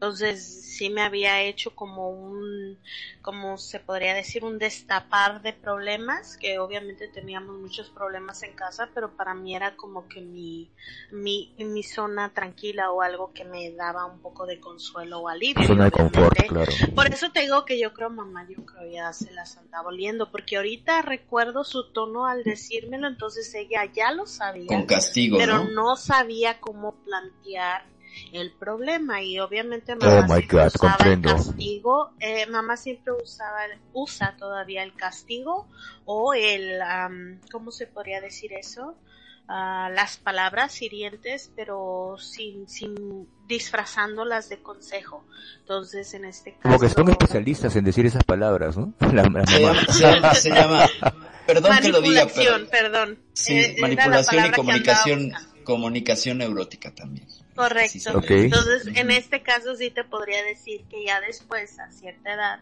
pues me dio por andar con un señor mayor. Pero fíjate, llegué hasta un punto, en este caso ahí voy a de contestar a Magni. Este hombre tenía 40 años. Para mí los hombres de entre sus 35 a 40 años son unos hombres que a mí, para mí son unas máquinas sexuales. Porque saben qué quieren, cómo lo quieren y cuánto tiempo lo quieren. Para mí se me hace que ya saben ahora sí y conocen su cuerpo bien.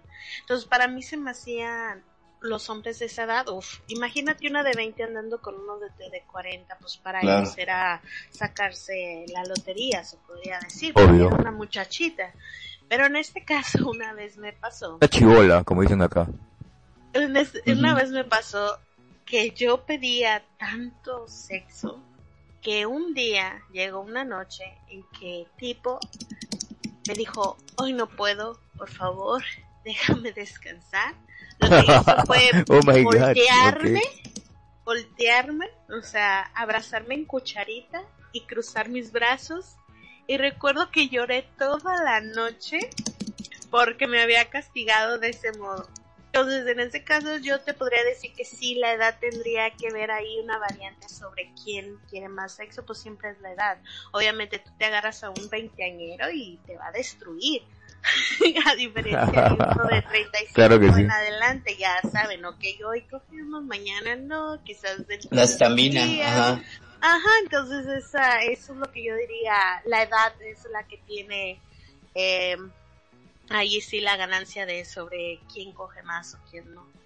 Claro, es lo que te decía, no puede ser cuestión de género, tiene que ser de acuerdo a la situación que estés, la edad, la salud y todo, ¿no? Yo Además, creo les cuento, un detalle, les cuento un detalle importante a saber. Eh, la libido, tanto de hombres como de mujeres, está regulada por una hormona. Y una hormona que se llama testosterona. Es decir, los varones elevan eh, sus niveles de testosterona cuando están en excitación y las mujeres también. Entonces, la culpable de la respuesta sexual efectiva es primero la testosterona. La que prende la mecha es la testosterona. Y la que se encarga del mantenimiento, es decir, de la extensión, es la progesterona. En el hombre y en la mujer.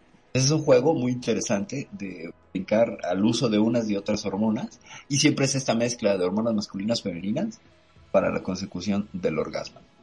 Entonces, eh, nada de que los hombres somos más, pues no, porque también implica el uso de la progesterona. Si no hubiera niveles sanos de progesterona, los varones no sería tan, tan, tan efectiva la, el ejercicio de la sexualidad. Lo mismo en las mujeres. Entonces ahí hay que, hay que eh, reconocer esa parte que todos, que todos tenemos. Y yo opinaría que quien es más cachondo, no creo que ni hombres ni mujeres, más bien son iguales. La historia de cada quien te haría poder eh, tener acceso más descarado a una vivencia gozosa Sí. de la sexualidad. Es tu historia y, y- y la narrativa de cómo te fueron reprimiendo y aquí tuvimos un par de ejemplos. Primero Eva puso la mesa y la terminó de servir.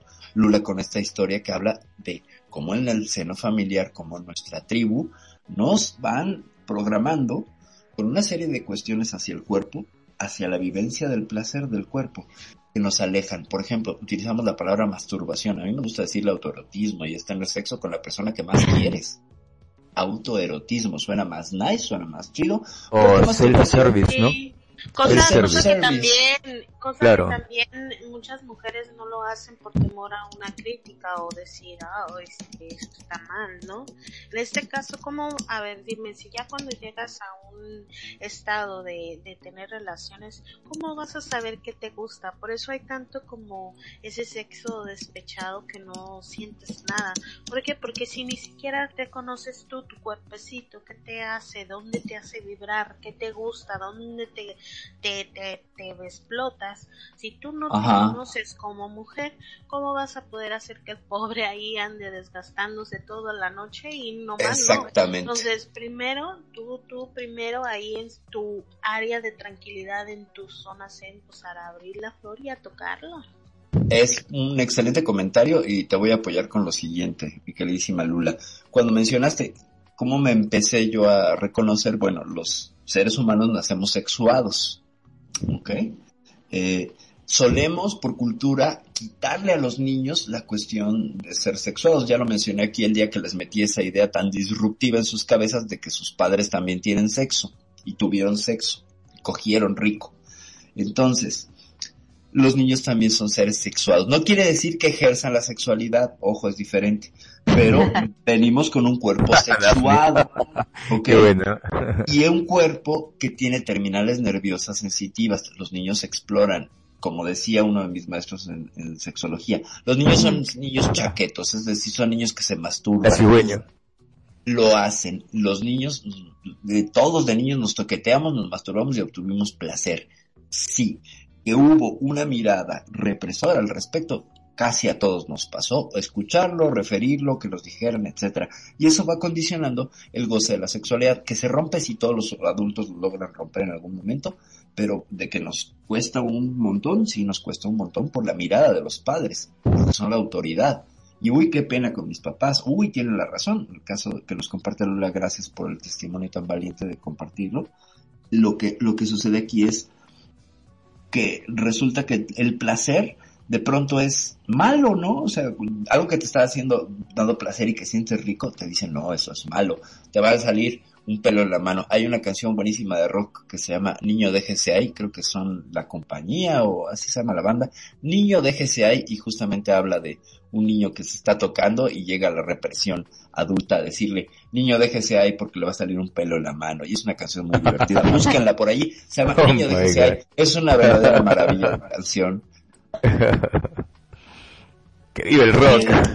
Y de rock además, sí, sí, Que sí. vive el rock. Yeah. Que viva, que viva el rock. Sí, bueno, y con respecto al rock, yo creo que podríamos hacer todo un programa de la sexualidad. Es- disculpa, me voy a volver Sí. adicto a tu programa, voy a venir todos los lunes, si me Qué maravilla, bienvenido seas, bienvenido seas. Aquí tenemos de todo como en botica, no nada más este, también hablamos de otros temas eh, en la semana.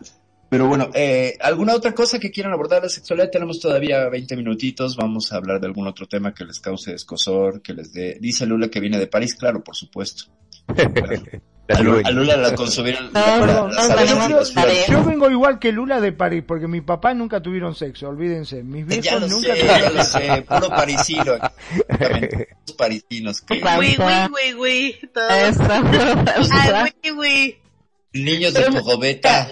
Yo puedo agregar algo, agregar Vale. algo que decían, este, a diferencia, verdad, de, de, de, de Lucas, este, fíjate lo, lo chistoso, yo no sé si es porque mis papás se separaron o qué onda, qué pasó allí, Ajá. pero como eh, yo era una niña, este, muy traviesa, siempre andaba, siempre te contaba, ¿no? o sea, jugando en la calle, haciendo despapalle y medio, pero en buen plan, ¿verdad? Ajá, ajá. que me gustaba mucho este hacer mucho deporte entonces este de muy temprana edad también este con los scouts explorando yendo campamentos y eso me encantaba entonces eh, yo no sé si fue que nunca nos mencionaron eh, nada de la cuestión sexual, ¿verdad? Ni de estos temas de que no te vayas a, a tocar, eso no, nunca hubo eso. O sea, ni de mi papá, ni de mi mamá, nunca hubo eso. Entonces yo no, nunca tuve tampoco la curiosidad.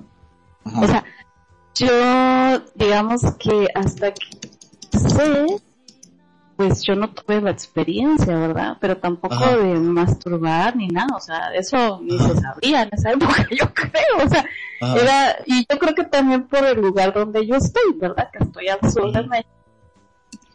Entonces, este, igual nuestra, mi experiencia era más, digo, de, de jugar con, con mis compañeros, ¿verdad? De mis vecinos, pero sí me tocó una experiencia muy desagradable.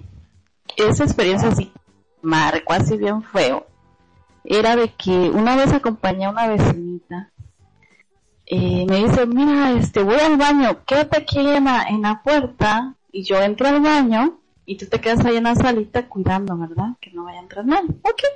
Pues ya en su casa, su casa era dos cuartitos mucho. Fíjate que estaba yo viendo, esperando, ¿verdad? Que saliera, ya estaban al fondito.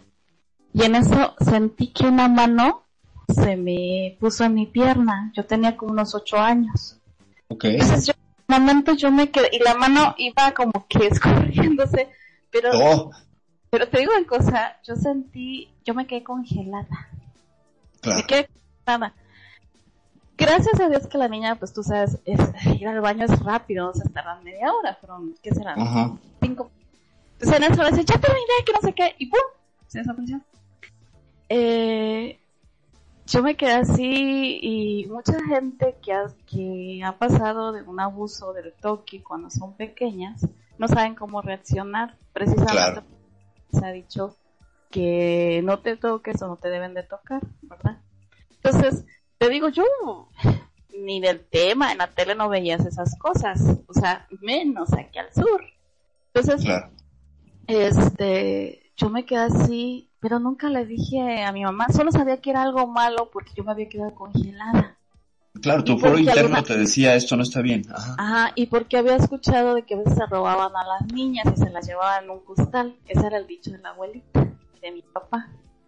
Bueno, entonces cuando después otra vez se volvió a repetir lo mismo, la niña me dice, "Va al baño, y yo me quedé pensando, dije, "Ay, pero no creo que me vuelva a pasar. Eh, ¿Qué pasó? De nuevo otra vez me quedé congelada y yo entonces vi que eras el hermano de ella, un hermano que ya tenía como unos 20 años y yo tenía 8 años. Pero gracias a Dios no me pasó nada. O sea, esa fue la última vez que yo entré otra vez. Es más, la puerta, ¿qué será? Quedaba un metro de, de la calle. O sea, ¿cómo se atrevió él? ¿Pudo haberlo visto alguien? ¿Cómo se atrevió a tocarle una pierna a una niña? No subió más, no me tocó más que la la pierna que Claro. va subiendo porque la niña rápido se Pero este, yo he visto que, y escuchando algunos documentales, a algunas niñas les empieza a pasar eso, ¿verdad? Ajá. Gracias a Dios te digo que, que no había una conexión de maestro que fuera un maestro de física, un maestro, era simplemente el vecino, así que yo no tenía nada que hacer en esa casa. Ajá. Entonces, fueron dos veces y te digo, eso me quedó así como que... Entonces, hasta la fecha, yo no tolero que, que por ejemplo, este, alguien se, eh, un hombre se me... Aunque ya estoy casada y todo, no tolero que en la calle, por ejemplo, se me peguen demasiado los hombres. O sea, eso no lo tolero. Este, sin embargo, nunca tuve problemas con mi esposo, nunca, nunca, al contrario, yo creo que soy la más cariñosa del, del mundo, ¿verdad? Pero sí con el cuidado siempre y hasta la fecha, ¿verdad? Con mis hijos de decirle tanto hombre y mujer, tengan cuidado. Entonces, te digo, no abordar estos temas con los niños también es peligroso porque ellos no saben qué decir, cómo actuar, cómo defenderse en ese momento. Muchos papás ya lo hacen, pero, pero este, pero pasó eso y me quedó así como que, y hasta la fecha yo tantito veo vas en el mercado y tantito veo que una mano se asoma y pácate las dos, o yo ya estoy golpeando. Así que, bueno. Entonces, quizá por eso, eh, cuando me decían, ay, que, por ejemplo, en Ningú, que te decían los hombres, ay, te tocas y ya, te tocas, ¿cómo te tocas? ¿Sabes? O sea, a mí eso no, no, no me llamaba la atención, no me llamaba no más la atención hacerlo en real que, que o sea, re- real persona a persona y así que así de, de yo pero no sé no sé si tiene que ver eso o sea porque yo no estaba acostumbrada a eso pero te digo esas fueron las las, las cuestiones que, que pasaron no y que he visto que a muchas quizá le haya pasado que alguien haya querido este pues tocar o abusar sea niño o sea Ajá. y a falta de estos temas, pues ellos no sepan qué hacer. O no es que no hay información, también, también no hay información. no y hay es una información. cosa-. En, en, Dale, en Lula. este caso, eh, bueno, yo, yo tengo un bebé con autismo. Eh, en, en el listado de, de cosas que le tenemos que enseñar a mi hijo, una de ellas está en el librito sobre sexualidad.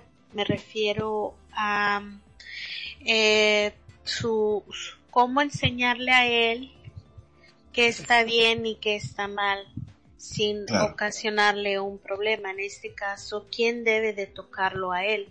Dice que a cierta edad tenemos que decirle, hoy yo voy a hacer la última vez que te voy a bañar y te voy a tocar y de aquí en adelante tú te tienes que ser responsable de tu limpieza y bla bla bla, no todo llevarle una historia del por qué ahora él Cerrando se la va puerta a otros tocamientos. Exactamente. Interesante, wow. Entonces, Wow. más porque uno es un niño que tiene autismo y que realmente su, su comportamiento social es muy diferente. El, Claro. Tú tienes que enseñarle a, a, a todos estos limitantes cultural o no sé, soy mala para decir las palabras que se deben de usar, pero en este caso como él tiene que llevar socialmente su, su sexualidad, me refiero Lo dijiste correctísimamente. Entonces, No quiero En imaginar este cuando seas buena.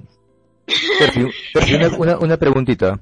Deja terminar, a, por favor. Sí, sí, sí. Déjame Cuando ter- lo termine. termine. Sí, adelante. Claro. En este caso, eh, yo, yo te podría decir que mamá intentó hacer lo mismo.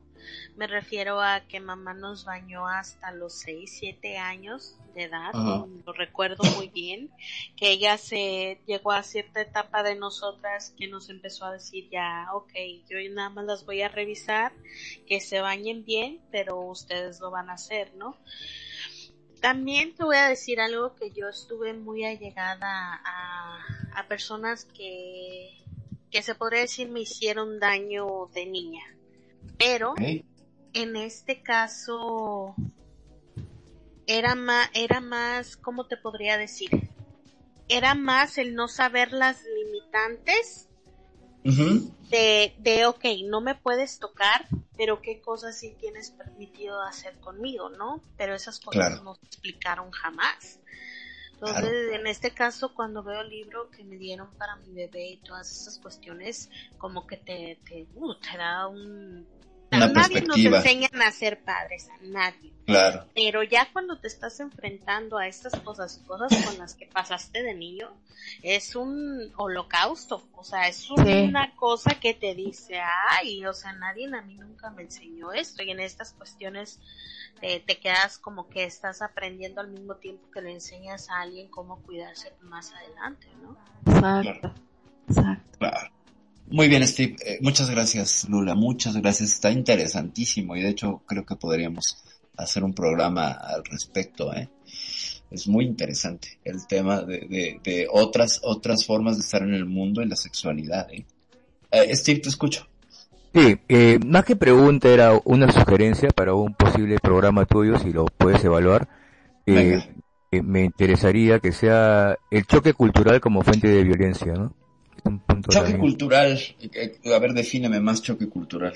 Bueno, tú sabes que en la antigüedad las grandes guerras que han habido fue por que, que no tenían la misma eh, han sido choques de cultura, ¿no? Eh, entonces cuando los pueblos invadían o trataban de invadir, pues reaccionaban porque trataban de implantar una cultura a la que ellos no estaban acostumbrados. ¿Entiendes? claro. Entonces de ahí empezaban, pues este, eh, era una forma de violentar tu, tranquilidad, entonces es Claro. una fuente de violencia. Entonces, no sé, me pareció un tema interesante de, de proponértelo. Mira, mira, te voy a ser muy honesta. Aquí en Pierre Pixel lo que hablamos es sexualidad, relaciones de pareja, nada más. Ah, lo- ok, un no poco de sabía. psicología. Y este tema creo que entra más dentro de la perspectiva de la historia de la política de la de la geopolítica y de la historia, lo pondría yo más ahí. No, no, no sabía Eh, nada. Déjame ver. No, no, tranqui, tranqui. Te informo. Pero por ahí, Igual- ¿sabes lo que se podría hacer, Perfi? Si no, mañana, mañana Venga. que tenemos polémica en el bar, podríamos tranquilamente tocar ese tema. Es un tema que lo podía Sí, proponer. Podría ser, podría ser.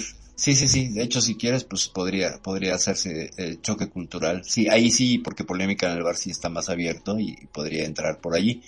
Claro que sí, lo, lo consideramos como una primera opción. Claro que sí, Steve. Muchas gracias. Incluso Mañana ver, ¿no? Para, para, para venir. Es a la misma hora, son 18 horas SL.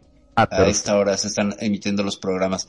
Eh, mañana es polémica en el bar, igual, ah, solo que es en otra zona aquí del CIM, es un barecito, está más íntimo el asunto, eh, de 18 a, a 20 horas. El Voy a coger el- está charla charla con Ciar Mariel, que habla de muchos temas, pero es más suave, más coloquial, más entre amigos. Jueves está Euforia, donde tu servidor habla sobre astronomía, sobre ovnis, sobre ufología. Y el viernes está el Cuscus, otra vez tu servidora, que es Arjonjolí de todos los viernes. Este, Oye, tú sabes un bastante, programa me gusta. Con DJ, con DJ Preto, ese es sobre el tema paranormal. Entonces, esa es nuestra cartelera aquí en Radio Consentido. Y próximamente habrá otro programa que se llama Las Notas de tu Vida, los sábados. Sí, Percy, a mí me pasó Eh, cosas bien paranormales que también las Pues podría venga, compartir. pues ¿ah? vienes En a dar, vienes a dar testimonio para, hay para todo, aquí hay para todos los moles en, en ¿Cómo me gusta este programa? Este, este, no, no cono- desconocía estos, estos radios que habían acá en Second Ah, pues mira, pues bienvenido, ¿ah? ya, ya los conoces y siempre son fuente de intercambio. Mucho gusto, este, Magnum, también de conocerte, ¿ah? amistoso, amistoso El entre gusto es mío, todos. Todavía tenemos 11 minutitos. No sé si quieren eh, ir cerrando, preguntando. Quedan 11 minutos, gente. Lula, Eva, Magnum. No, nada.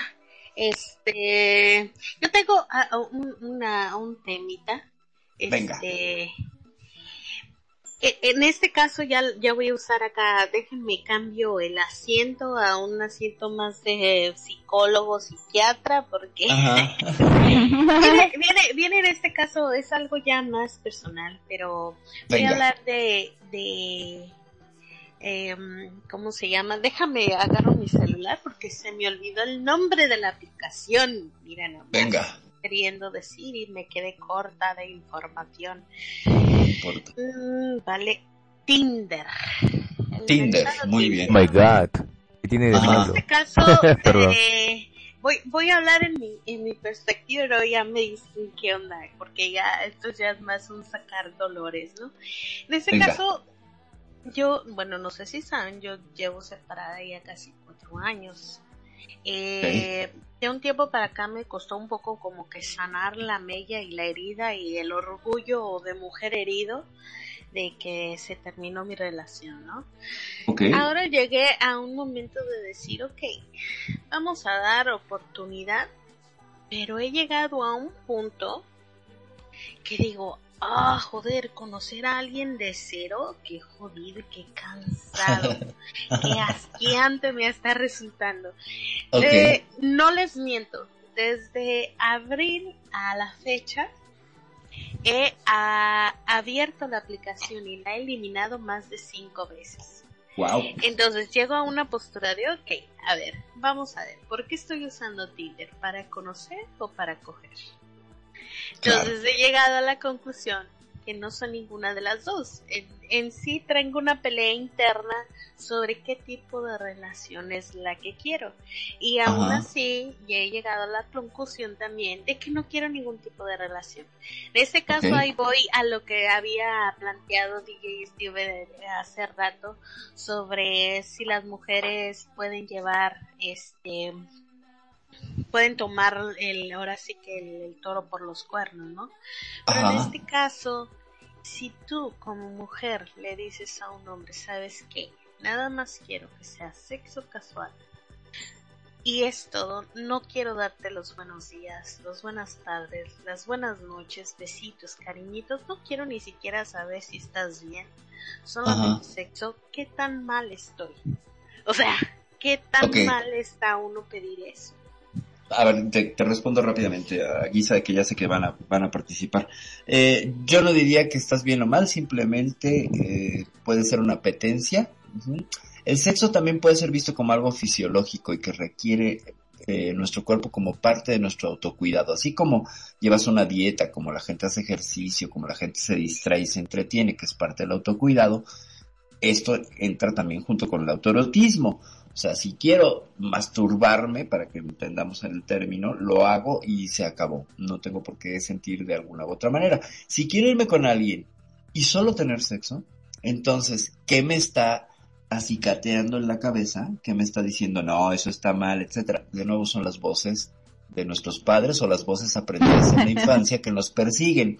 Yo lo que te invito aquí es que hay que hacer un trabajo con eh, posiblemente una de cinco heridas emocionales que sería el miedo al rechazo, el miedo al abandono, el miedo de humillación y otras dos que andan por ahí que no son tan importantes. Las, que te dije son las que generalmente a todos los humanos nos pasan y vinculamos nuestras relaciones desde entonces. O sea, a lo mejor hay que hacer un trabajo por ahí con el inconsciente para reflotar esto que te está persiguiendo y que lo hagas consciente y listo, se disuelve y puedes pers- continuar. Eh, yo te diría así, en una perspectiva, malo no, porque es completamente válido. Eh, si te sirve, eh, creo que es una práctica normal. ¿Ok? No sé si alguien más quiere aportar algo más. Bueno, yo digo si a los hombres, porque la mayoría de las mujeres dicen, no, este es un puto porque anda con una y otra. Esas son tonteras, ¿no? Si hay consenso, tú puedes tener sexo solamente por placer con una persona, ¿no? Yo no veo nada malo en eso, ni en hombre ni en mujer. Ok, muy bien. ¿Alguien más?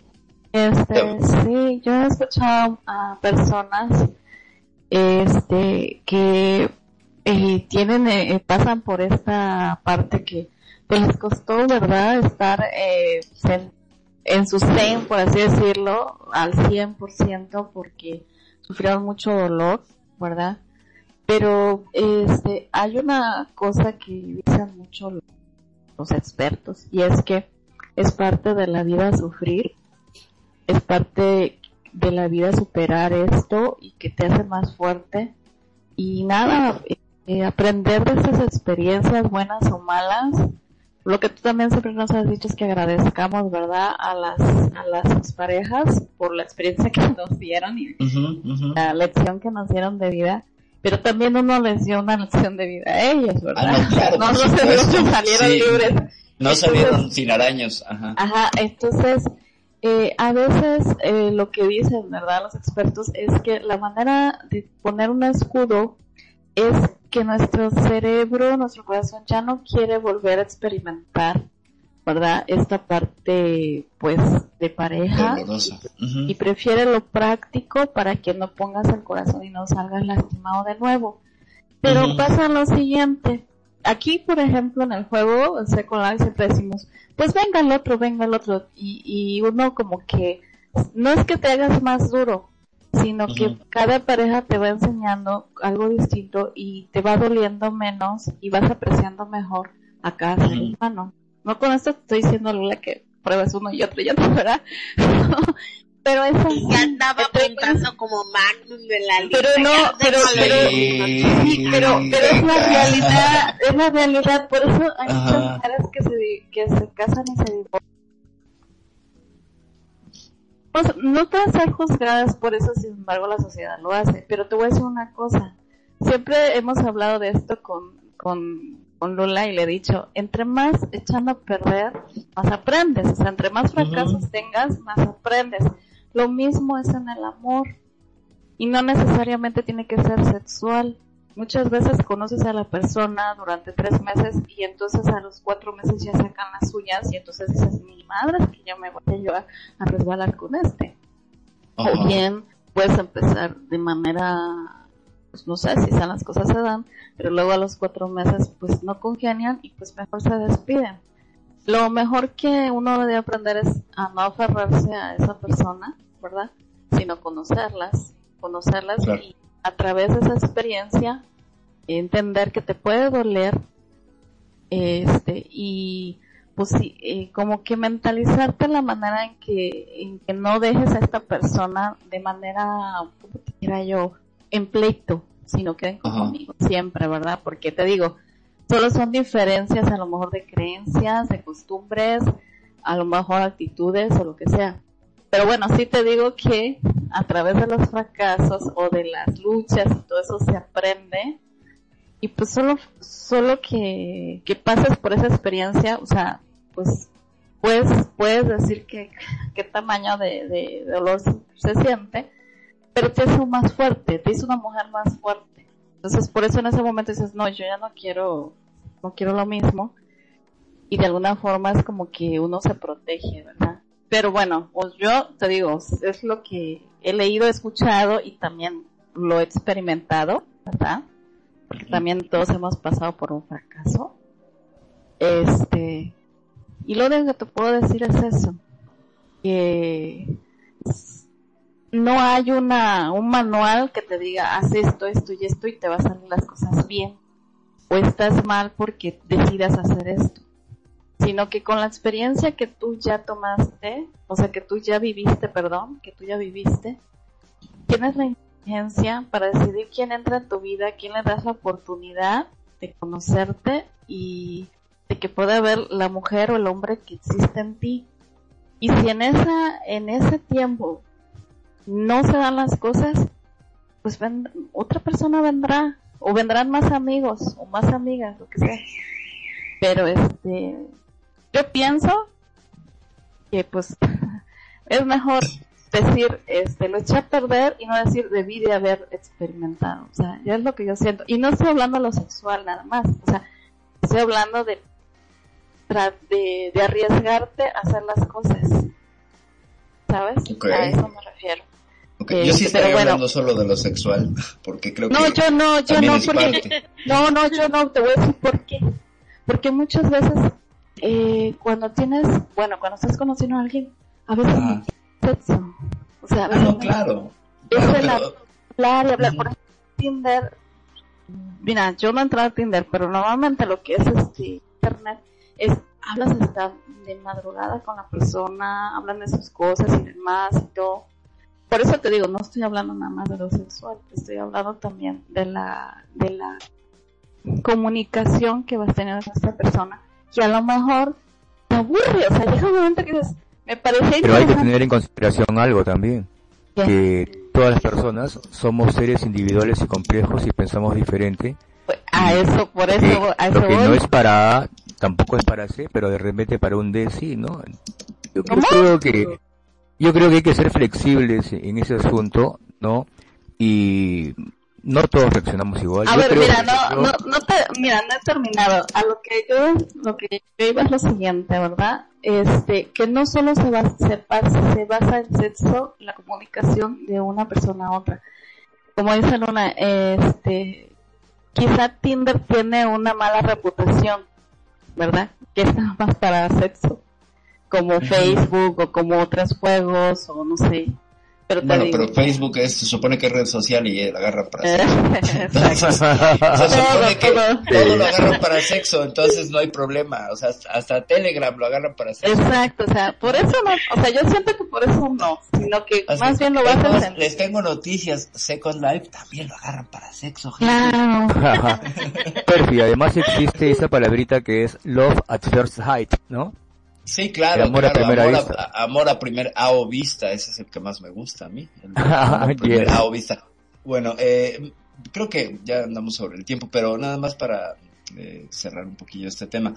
El derecho y el ejercicio de la sexualidad, eso es un derecho, hay que ejercerlo. Y preguntarnos después si lo estamos haciendo bien o mal.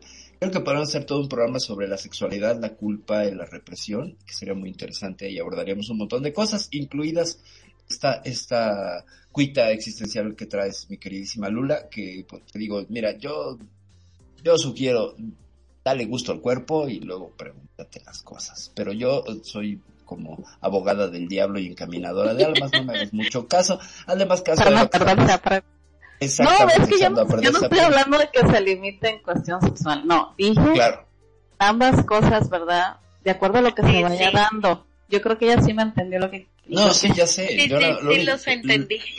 Lo único que digo es que quién va a ser sujeto de confianza cuando tiene cuernos y orejas de elfa. Ya, es lo único que digo. Exactamente. Yes. Bueno, eh, Consejos no, de pues, dudosa procedencia. Exacto, de dudosa procedencia, pero de gozoso destino, que te digo. Ajá. No, dudosa procedencia, pero el destino será gozoso, ¿cómo Eslogan, no? nuevo eslogan. Exacto, lo voy a apuntar. Pues bueno, sin más por, por agregar de mi parte, Magnum, no sé si quieras agregar algo y... y- No, yo realmente me quedo con este, lo que estuve escuchando, me parece bastante acertado, que cada persona es única y cada uno sabe lo que le gusta, porque cada uno Sí, sabe claro. lo que le gusta. Entonces no podemos pretender o sentarnos a tratar de juzgar el actuar de los demás. Yo creo que cada uno actúa como lo siente y como le parece. Realmente no hay ningún manual escrito, no hay nada y no somos quien para ponernos a juzgar cada uno que haga como quiera y que le salga lo mejor posible. Totalmente, totalmente de acuerdo.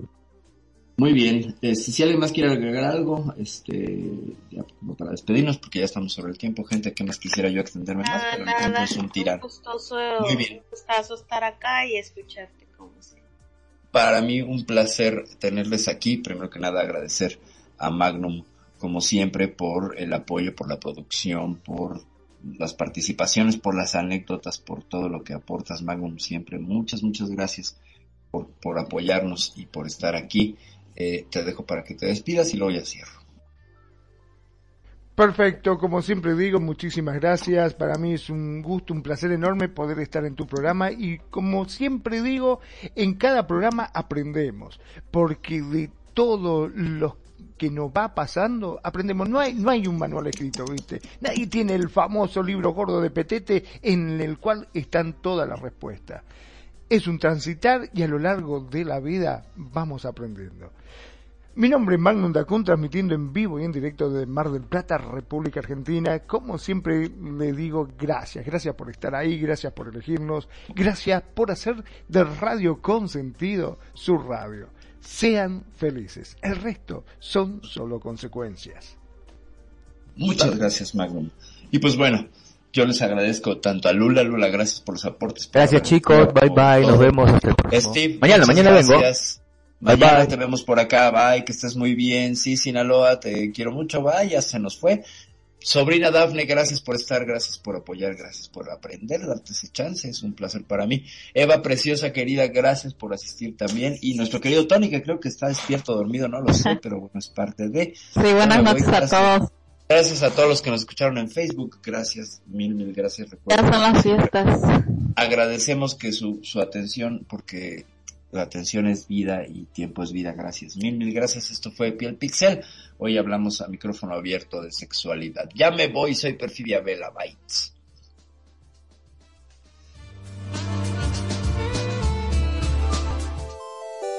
Muchas gracias por habernos acompañado en este ciberviaje. Recuerda que si terminaste con confusión, hemos logrado nuestro objetivo. Y recuerda escucharnos todos los lunes de 5 de la tarde a 7 de la noche, horario Second Life. Solo aquí en Radio Consentido. No te olvides de buscarnos en redes sociales, Facebook, Radio Consentido, o nuestra página, radioconsentido.blogspot.com. Y si quieres escuchar este y todos nuestros programas, estamos en iVoox. Nuevamente, gracias y recuerda, navegante, no hay camino, se hace camino al avatar. Bytes.